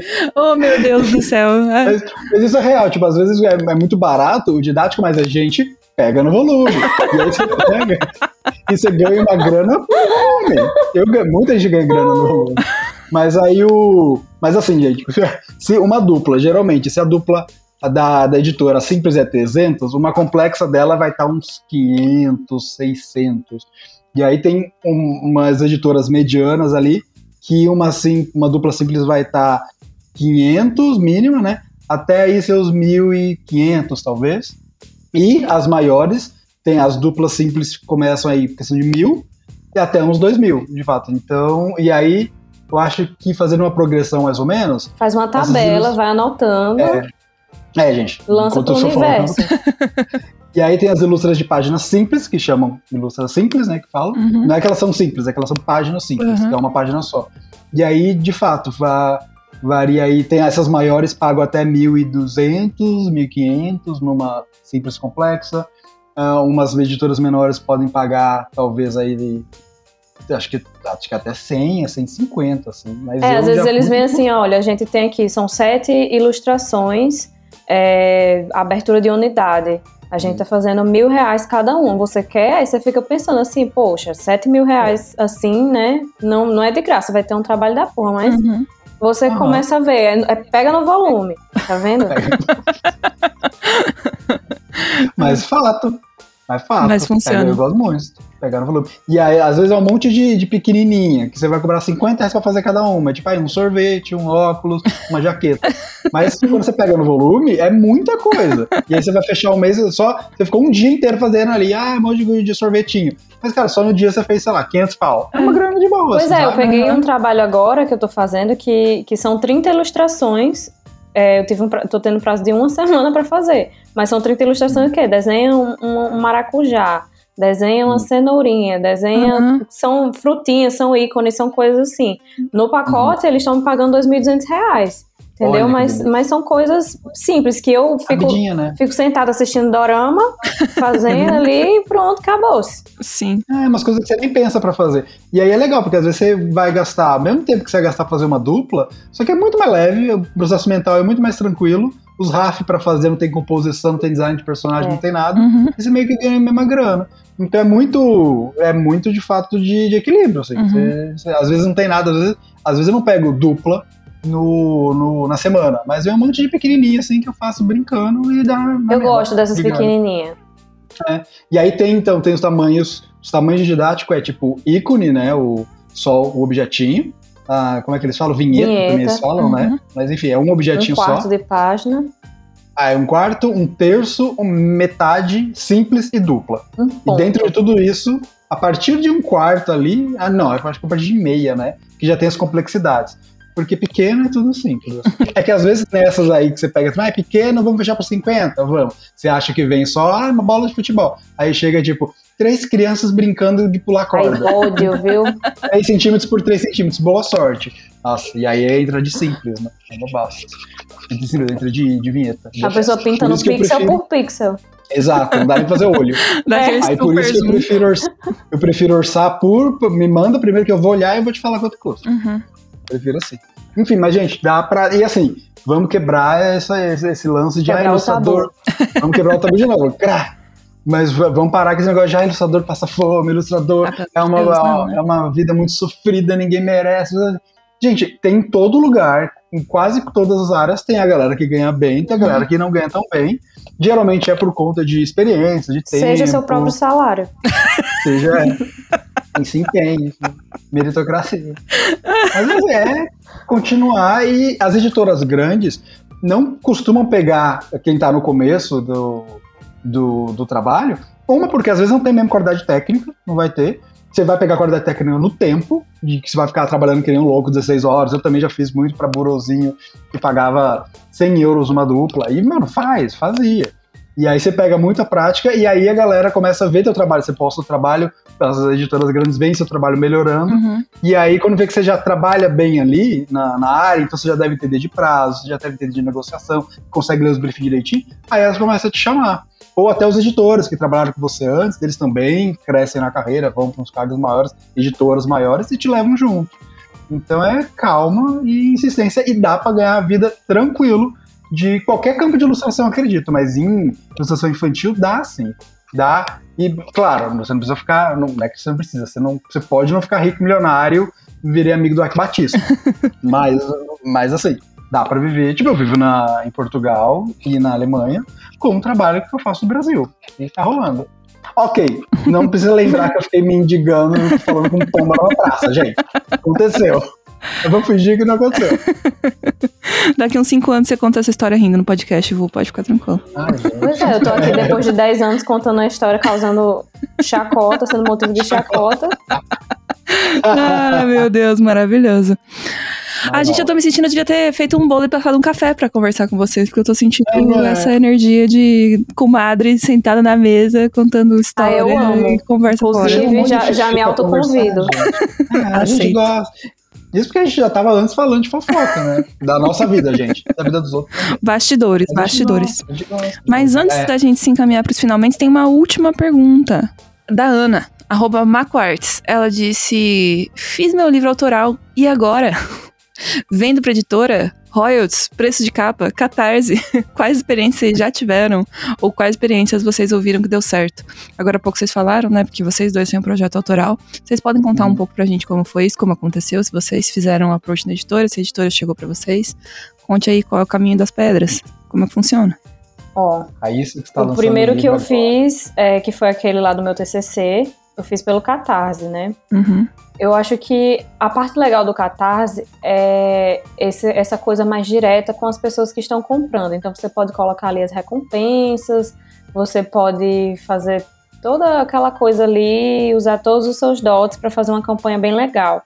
É, mas aí, por outro lado, você que tem que se virar na hora de enviar para todo mundo, se der problema com os, com os correios, chegar, se Hum. extraviar, etc, etc. Você que tem que é, se responsabilizar e fazer isso. Então, esse primeiro projeto que eu fiz no Catarse, ele foi ótimo, mas ele me deu muito trabalho, porque é, foi praticamente eu sozinha para fazer tudo. Uhum. Já esse, esse meu outro trabalho, né, o, o Mesmo Céu, é, eu estava ilustrando um livro para essa mesma editora, O Mesmo Céu e a mesma editora, e aí era o livro de Thaís Vilarinho, né, que é uma, tem um Instagram, é, Mãe Fora da Caixa. Uhum. Então a gente fez ali a reunião, fizeram um grupo no WhatsApp e tava a dona da editora no grupo. E foi bem nessa época que eu comecei também a, a- que eu escrevi o meu. É, e aí o meu eu escrevi e ilustrei tudo em 10 dias. Então Sério? foi, foi, Foi tudo em um 10 beijo. dias. porque eu precisava fazer aquilo ali. Se eu não fizesse ali, não ia, não ia uhum. sair nunca mais. Uhum. E, e aí, quando eu fiz, eu chamei lá a mulher, da, a dona da editora no WhatsApp e falei, ó, tá aqui. Acabei de parir. Aí ela leu e fez, quer publicar? Então, então foi assim. Uau. E as crianças, é isso a história, né? É muito fácil. Então foi assim, mas assim, é, é, tem, tem vários meios, né? Então, se você tiver o, o dinheiro para tudo e você não tiver uma editora, aí você vai fazer tudo. Agora, você é que vai ter que se virar para vender, para enviar, para fazer tudo. Tem essa questão do catarse também, que é uma coisa coletiva, que as pessoas vão investir em algo que ainda não existe ali da forma física, né? Uhum. Funciona como uma pré-venda a longo prazo. E aí você também, geralmente, se não tiver nenhuma editora, nenhuma parceria e tal, você também vai ter que se virar para isso. Ou se você é, mandar, tem que fazer a, a, prospecção, né? No caso de enviar para as editoras e mostrar o projeto e dizer, olha, tá aqui e nas editoras que você vê interesse, né? Mas é, nem sempre pode ser que a editora veja ou não veja. Uhum. É, é um muito aleatório, assim, também vai de sorte, né? Caras, eu, o, o Chapeuzinho, quando eu fiz, foi um dos poucos projetos autorais que eu consegui concluir. Eu fiz em 2016, e aí quando. Foi quando eu conheci você. Foi? Eu acho também que eu conheci seu trabalho através desse chapeuzinho. Vocês juram? Uhum. Vocês juram? Eu acho que Então foi. é isso que, que eu tava pensando em falar também. Que às vezes o projeto autoral não, não precisa ser publicado para ele te render coisas. Sim. Eu, por exemplo, consegui duas otárias pra estar me convidando hoje. Não, mas eu soube Nossa, que eu tô aqui arrastada por você, você que me puxou pro paredão. Não, ele, quando eu fui falar pra ele que a gente queria gravar um podcast de ilustração infantil, ele falou: tá bom, eu gravo, mas só se a Raíssa tiver também. Tá vendo? Não foi bem assim, não, né? Eu falei, ah, gente, você falou, ai, que tava pensando em convidar a Raíssa. Eu falei, ai, me chama, pelo amor de Deus, o dia que você chama a Raíssa, pelo amor de Deus. Eu só dá respirar do meu lado, eu faço um cocô de dar risada. E estou aqui, já todo cagado com a minha fralda direto. E aí, mas aí, ah, então, aí não, não precisa ser publicado necessariamente para te dar é, gender, é, lucro, né, entre aspas, porque às vezes é indireto. Eu postei no. Ah, é só de postar também no meu portfólio. Algumas editoras já entraram em contato comigo para licenciar, para usar em algumas páginas em didáticos. E eu já. Um outro projeto que eu fiz também do. Que é de uns abraços, né? Do próximo já me rendeu coisa também de às vezes é só tipo, queremos esse estilinho aqui, eu coloquei no portfólio, queremos esse estilo, você pode fazer esse estilo pra gente? Ah, faço sim. Então é só no, nesse, nesse próximo eu usei um estilo que eu não costumo muito usar. Então se o editor entra e não vê que eu faço aquilo, pode ser que ele ache outra pessoa. E ainda assim, dois, eu mandei na época para o livro da Chapeuzinho, quando eu acabei, para algumas editoras, mandei e-mailzinho, gente, olha o que eu fiz, é bonitinho, blá blá. E todo mundo, ah, é, de fato é bonitinho mesmo. E não respondeu mais nada, né? Ah, tá uhum. tá bom. E uma dessas editoras que foi um pouco mais a conversa na época, parou e tipo, ah, não, gostei muito, um dia a gente conversa sobre isso. E do, três anos depois, uhum. não, pior que é ela que tá publicando agora. Mas morreu o assunto por três anos e aí voltou. É, pois é, rendeu de outras formas. Uhum.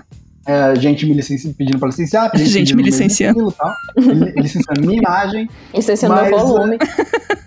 ah, isso aí ninguém quer licenciar meu ah, depressão. E aí tentei, ela falou. E aí o.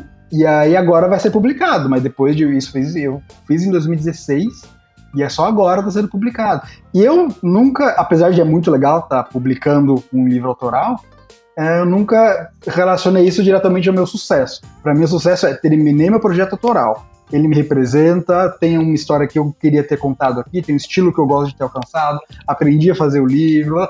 Isso para mim é muito legal. Claro que, mano, quando alguém publica, é tipo alguém confirmando isso, fala também concordo com você, bora ganhar dinheiro com isso. Mas só de concluir, eu fiquei muito mais feliz, porque eu tenho tanto projeto parado que me frustra, que só de concluir um projeto e botar pro mundo, eu falei, ai, cara, ótimo e repercute também, né? Então, galera compartilha, galera gosta, pode chegar em algum, algum cliente que vai te contratar para outra coisa. Sempre vale a pena. Uhum. Gostei dessa mensagem de esperança que ficou do Vu, sempre Coach, vale a né? pena. Coach. Sempre vai, depois de falar de piroca, pegando volume. Gente, sempre vale a pena, tá? Se, se fosse que nem um vivo aqui tem uma pessoa fazendo uma charge enquanto, enquanto tá conversando. Ainda bem que não é isso, porque senão ia ter piroca no papo e na charge. Só que a gente tem um programa assim, né? Chama Papo de Risco. A gente fez uh, um, um episódio só. Ai, Mas, mas foi com, com o Guilherme Freitas e a gente Meu tinha. Deus, olha a reputação que eu tô construindo. Amiga, construindo. Sua casa já tá erguida há anos, só que você não sabe.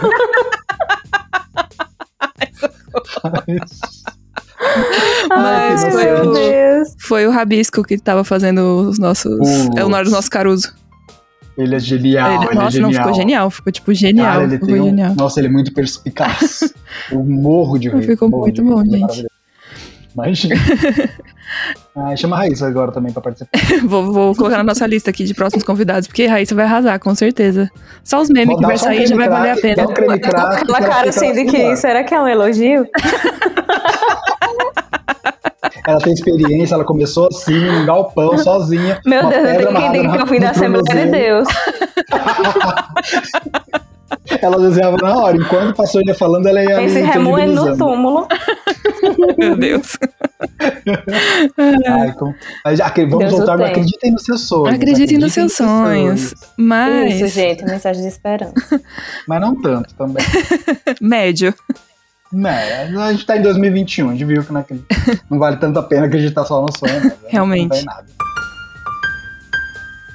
Pra gente encerrar a nossa, o nosso quadro, que não pode faltar, porque se eu não faço, as pessoas me cobram e me xingam no inbox depois. Vocês estão agora no De Frente com a Gabi. Ai, eu adoro. Ah, Bate era um bola. arquivo confidencial, já ia, já ia começar a me emocionar. Não, não, não. Bate bola, toda jogo rápido. A sua, aba, a sua aba oculta vai ser toda exposta agora. Perguntinhas rápidas. Separei poucas perguntas, mas rápidas, diretas. Faça a pergunta, vocês respondem rapidinho. Combinado? da última vez que ela fez isso, o Vance e eu ficamos outra metade divagando as perguntas que deveriam ser rápidas. Prometo agora ser Ah, o objetivo. Hugo já passou por isso, ele já tá treinado, vai. Tô nada, filho. Treinei tudo errado. Começa fácil, começa fácil. Hum. Vamos lá. Uma cor. Ai, amarelo. Vermelho. Raíssa tá Eita, com medo, que Raíssa. Raíssa, você tá dando material pra Damari, Raíssa. Mulher, Comunista. mulher, tô aqui pra isso. Venha me pegar, Damari. Segura ela aí, ela for. Prende ela aí no, no, no calabouço. Um software. Photoshop.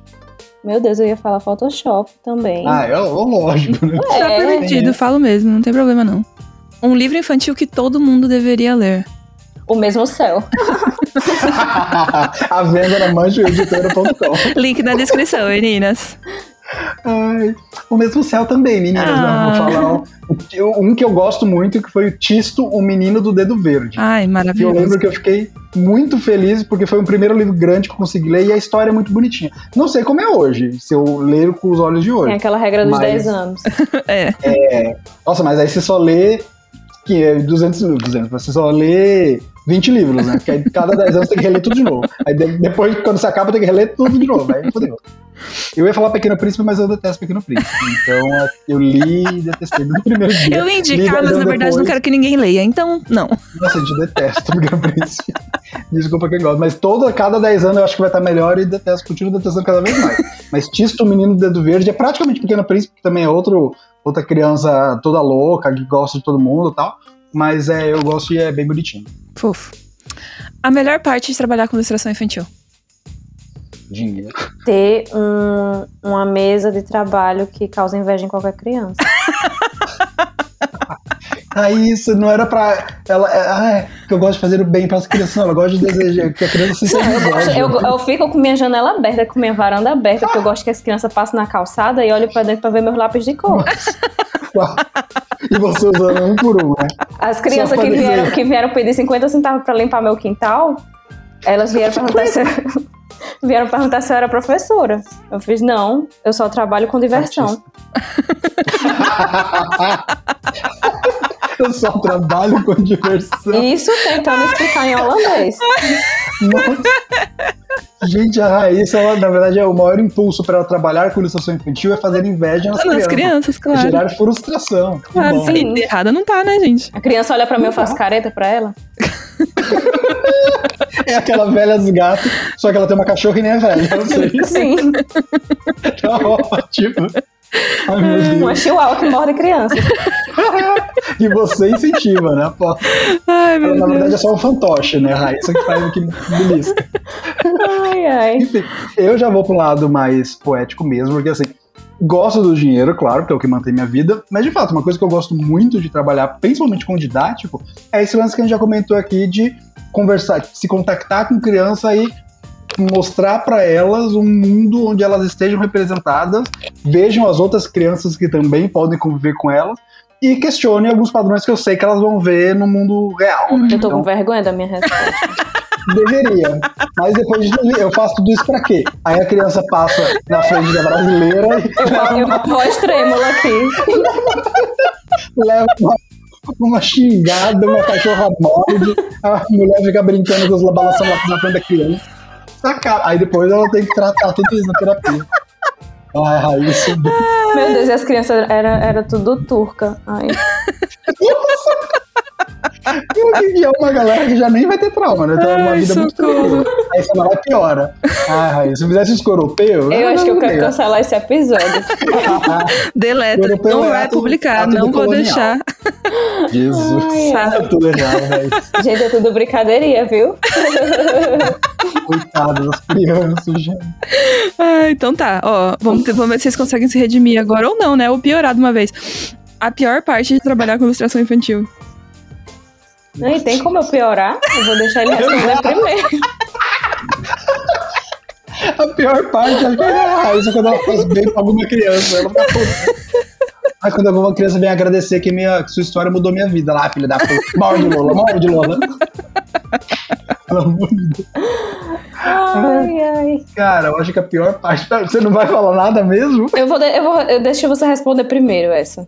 Ah, deixa eu pensar que a pior Porque aí o parte. que você respondeu eu uso pra me basear pra fazer a minha resposta. Amizade escada, né? É. Tá. A Raíssa colando na brincadeira, a primeira pessoa que faz isso. De- de- a- abertamente, né? Sim. Amiga. Amiga, tudo, daí, daí, daí, oi, daí onde você tá só tem como subir, não tem como descer mais. Então qualquer coisa que você falar vai estar ótimo, fica tranquilo. Deixa eu ver aqui. Tá tipo a economia do Brasil. Vai melhorar, claro que vai melhorar.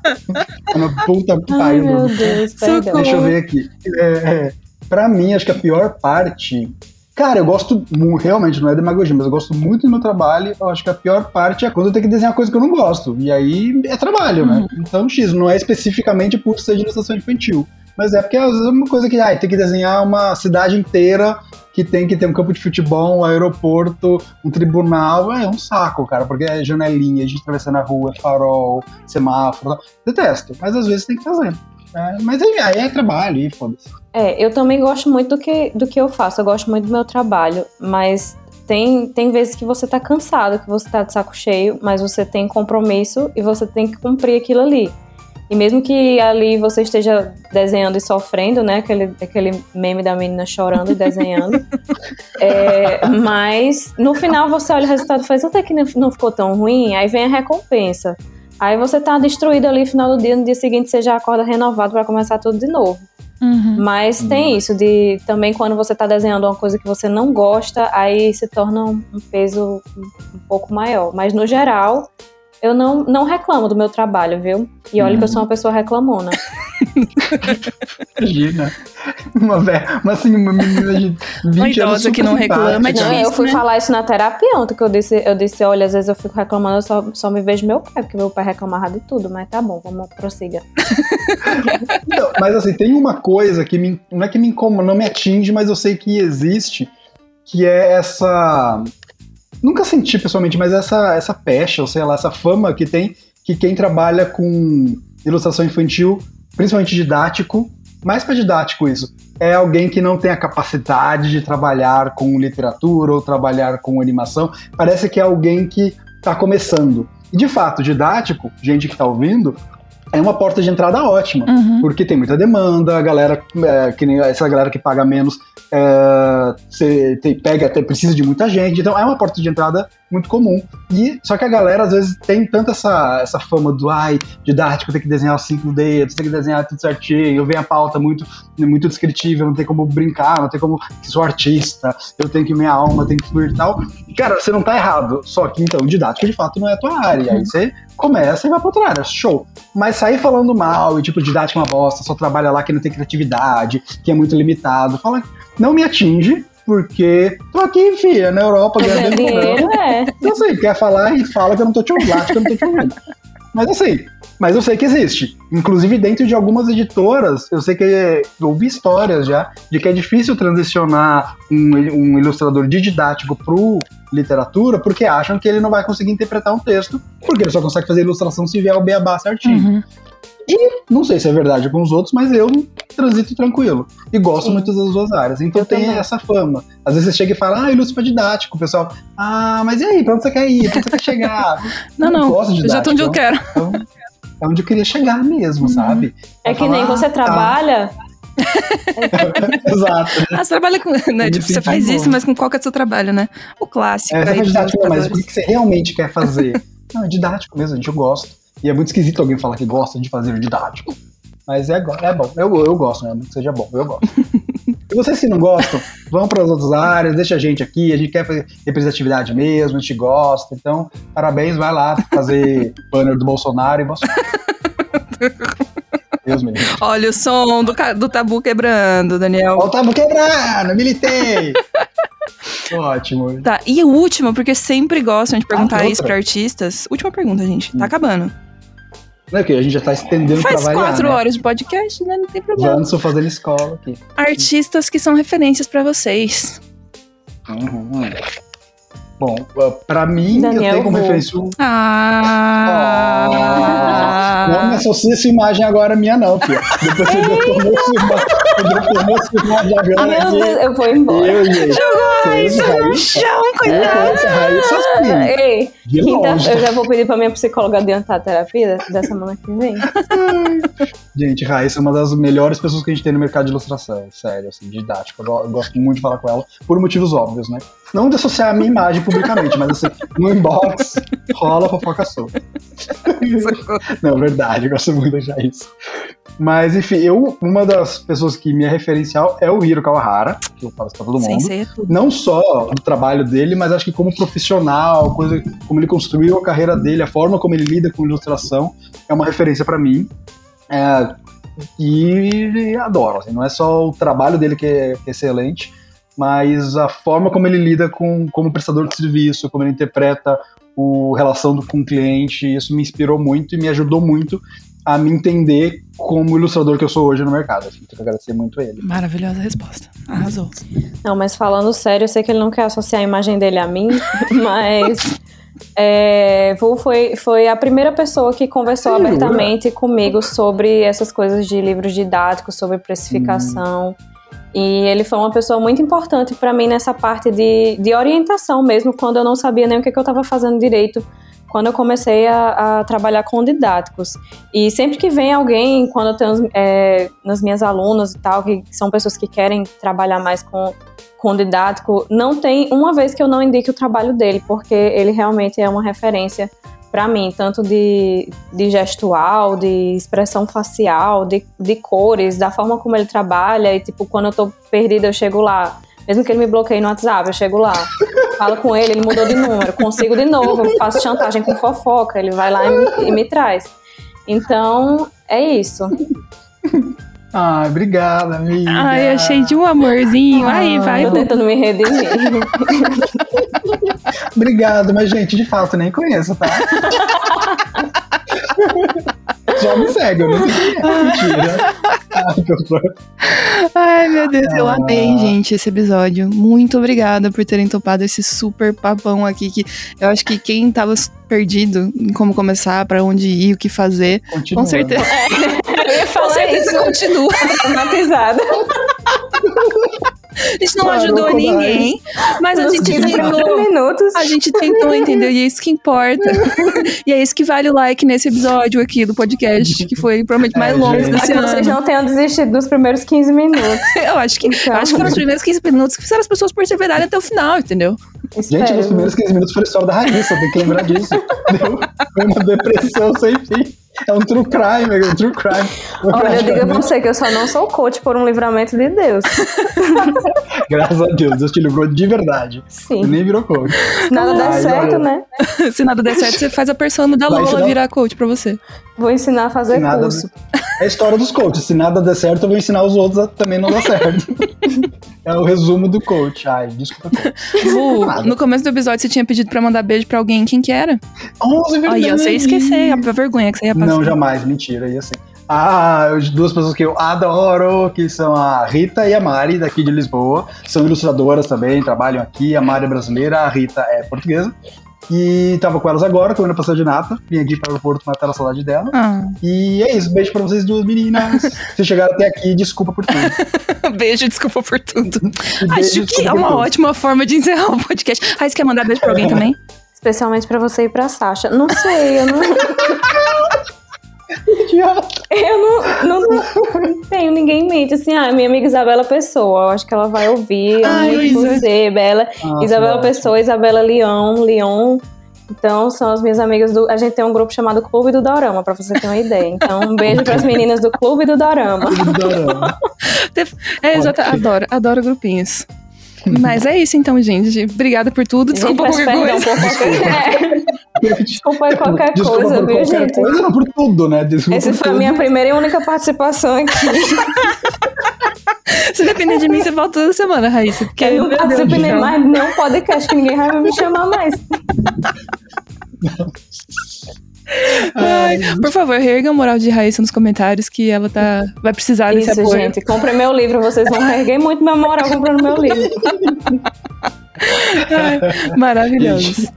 Mas obrigado por ter convidado, Gabi, de novo. Adoro estar aqui, ainda mais com Raíssa. E desculpa, ouvintes, por tudo isso. Espero que tenha ajudado de alguma forma. Ah, e é isso. Qualquer coisa, manda mensagem, manda inbox pra Raíssa. Obrigada pelo convite, Gabi. Obrigado por me puxar pra esse, pra, pra esse paredão. Uh, então, gente, qualquer coisa é CPI. nóis. Procura lá, Raíssa Bulhões, mesmo céu. Uhul! Vai estar tudo na descrição, gente. Links para redes sociais dos dois, pro livro da Raiz, pras indicações que eles deram, as coisas que a gente falou aqui no podcast, tudo na descrição, bem lindo, bem maravilhoso. Combinado? Então, até a próxima sala da 604. Beijo, gente. Beijos. Beijo, gente. Tchau. Tchau.